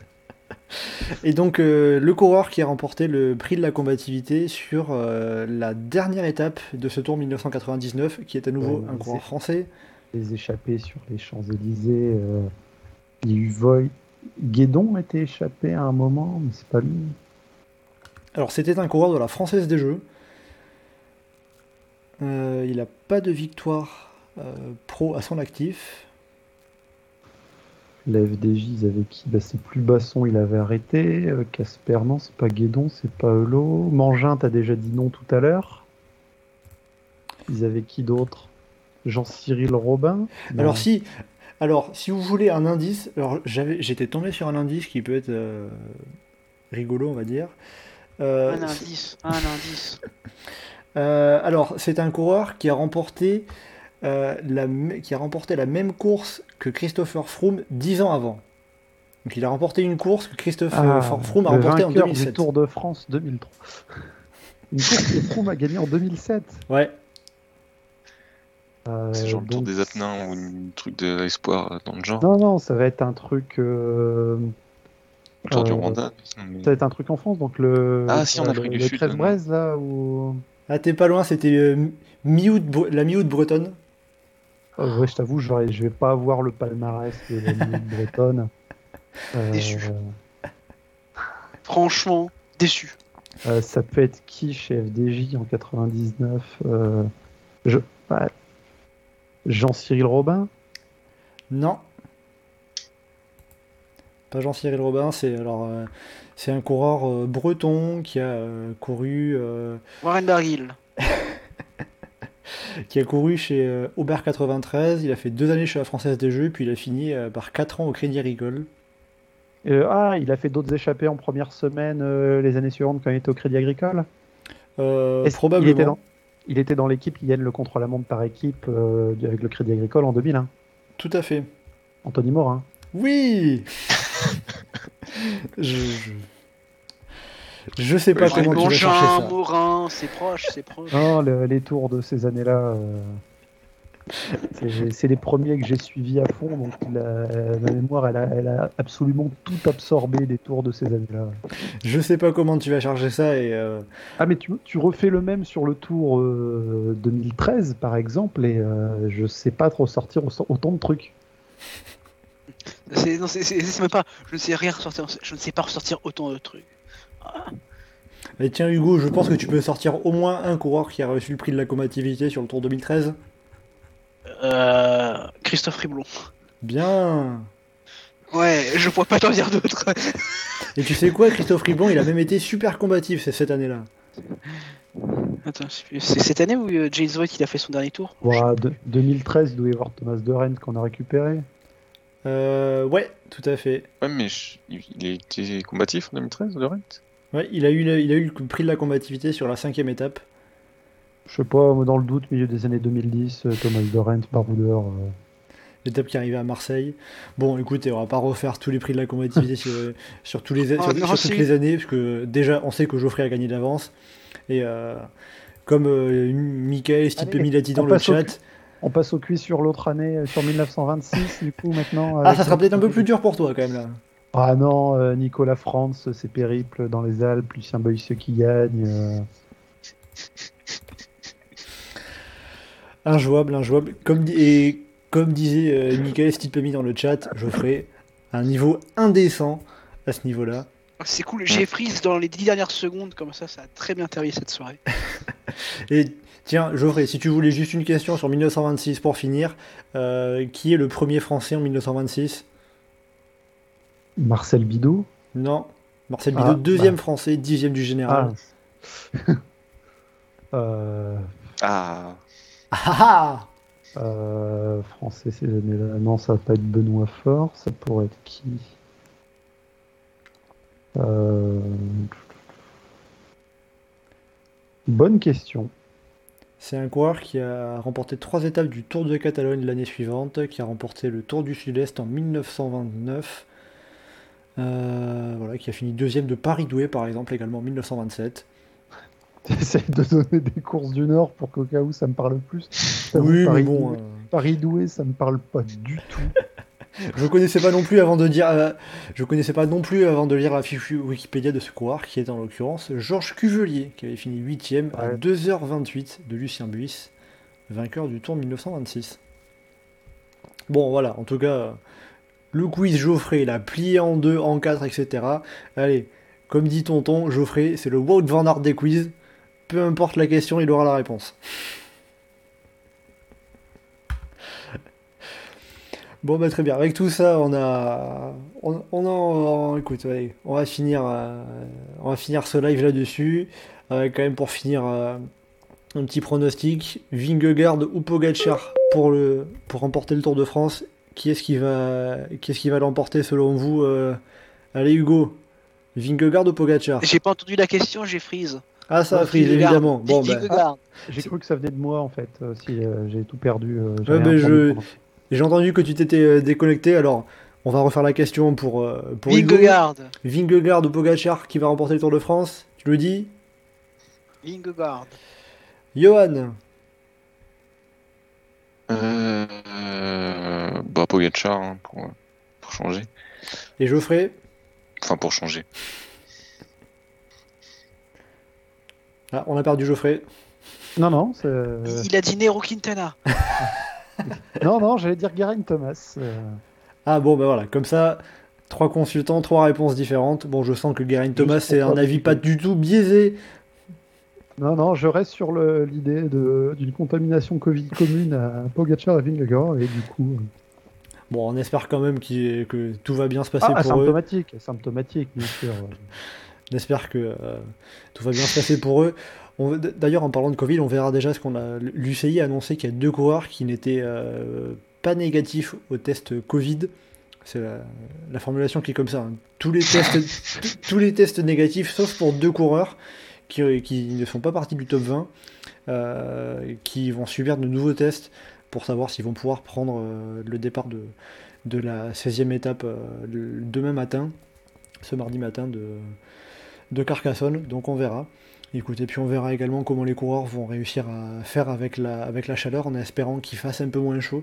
Pas forcément suivi énormément. euh, L'étape, euh, c'est pas euh, des- d'ici deux ou trois jours ou ça devrait faire plus que entre 20 et 25 degrés euh, bah, il me semble que la météo devrait se calmer un petit peu. Mais c'était prévu, mais euh, j'ai l'impression que ça repart. euh, Bon, vous savez quoi, tant qu'à faire, je vais chercher météo Carcassonne. Quelle météo on va avoir demain à Carcassonne par exemple? Même si ça sera que le, que le départ de l'étape. Euh, alors mardi matin. Alors mardi matin, on aura 25 degrés à Carcassonne, il fera euh, jusqu'à 32 degrés à Carcassonne, euh, avec un vent qui devrait être assez fort. Donc euh, attention sur Vent de côté sur la première partie. euh, Donc, un vent latéral avec quelques, quelques rafales à 50 km/h sur la première partie de l'étape avec du vent latéral. ça peut- Je sais pas si ce sont des autres qui sont découvertes ou pas. Eh ben, il faudra, euh, faudra faire attention. On va voir si les coureurs, si les équipes auront, auront suivi ça. Et euh, météo annoncé à Foix demain, euh, 32 degrés d'après Météo France, avec pour le coup beaucoup moins de vent qu'à Carcassonne. Et, ensuite, et le, dans l'étape de, de mercredi, du coup, euh, des températures autour de 20 degrés euh, dans, les, dans les zones Bon. d'école pyrénéenne. Voilà, ça sera déjà beaucoup plus, euh, beaucoup plus vivable pour les coureurs. Euh, voilà, on espère que euh, déjà voilà, il n'y aura pas trop de problèmes vis-à-vis de la canicule. Euh, voilà, c'est compliqué et puis euh, malheureusement, ça sera un élément qui se fera prendre en compte de plus en plus à l'avenir sur le Tour de France, la canicule. Euh, voilà, écoutez, donc là apparemment on arrive un petit peu sur la fin de la canicule, les prochaines étapes seront des auront des températures possiblement moins caniculaires que ce qu'on a eu sur les, notamment sur les deux dernières étapes, et notamment dimanche où le protocole euh, conditions extrêmes a été appliqué. Euh, donc on verra, écoutez, on se retrouvera lundi prochain pour euh, bah, faire le débrief final de ce Tour de France. On verra si c'est Pogacar ou Vingegaard qui a remporté la grande boucle 2022. Euh, en tout cas à l'heure actuelle. Jonas Vingegaard a un avantage d'un peu plus de 2 minutes, donc c'est lui qui a l'avantage pour l'instant. Euh, et puis tant qu'à faire, on va, quand même, citer- on va quand même évoquer le fait que dimanche prochain c'est le départ du premier Tour de France Femmes, enfin premier, le retour du Tour de France Femmes. Et on évoquera ça bien évidemment lundi prochain. Euh, Et samedi, le départ du Tour de Wallonie. C'est bon, il y a d'autres courses. euh, tout ça parce qu'il y a des coureurs Arkea qui a des points à les gagner.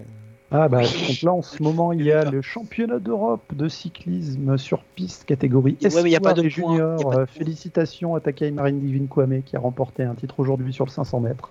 Bah voilà, il n'y a pas de points, mais il y a quand même des résultats français, hein, Hugo. Donc, so- sois pas Les Français langue. gagnent là-bas. Moi, ça m'intéresse pas. En fait, les Français ils gagnent chez les jeunes, ils gagnent, euh, ils gagnent au championnat d'Europe euh, Espoir sur piste, ils gagnent au Tour de, du Val d'Aoste. hein. On attend à ce qu'ils gagnent sur le Tour de France, on verra. Peut-être cette, semaine, en tout cas. Si si c'est pas cette semaine chez les hommes, ça sera trop tard. Mais on verra. Donc, euh, bah écoutez, on va se retrouver euh, lundi prochain pour euh, le dernier live sur le Tour de France masculin euh, 2022. Euh, en attendant, bien, évidemment, on vous fait suivre toutes les étapes en direct sur, notre compte Twitter, le groupe Eto pour ceux qui n'y sont pas encore. Euh, D'ici lundi prochain, ben, vous pouvez nous retrouver donc sur Twitter, mais aussi, euh, si vous le souhaitez, ben, il y, a, de quoi faire sur le site et le forum pour échanger autour du tour. Euh, Il y a beaucoup de passionnés pour échanger autour de tout ça. Et également sur Facebook et Instagram, on est aussi présent, at le groupe Eto, ça change pas. Et donc écoutez, euh, merci à tous ceux qui nous ont suivis en direct, qui ont échangé sur le chat. euh, merci à beaucoup euh, à vous tous. Et puis si vous nous écoutez en replay en podcast, ben, merci d'avoir écouté les 3 heures en tout cas. et puis n'hésitez pas à commenter, liker et partager ce podcast. Hugo, Johan et Geoffrey, merci beaucoup d'avoir été en ma compagnie ce soir pour, pour ce deuxième live Tour de France. Et on se dit euh, rendez-vous lundi prochain pour euh, après la fin du Tour de France. Allez, bonne fin le Tour de France et à bientôt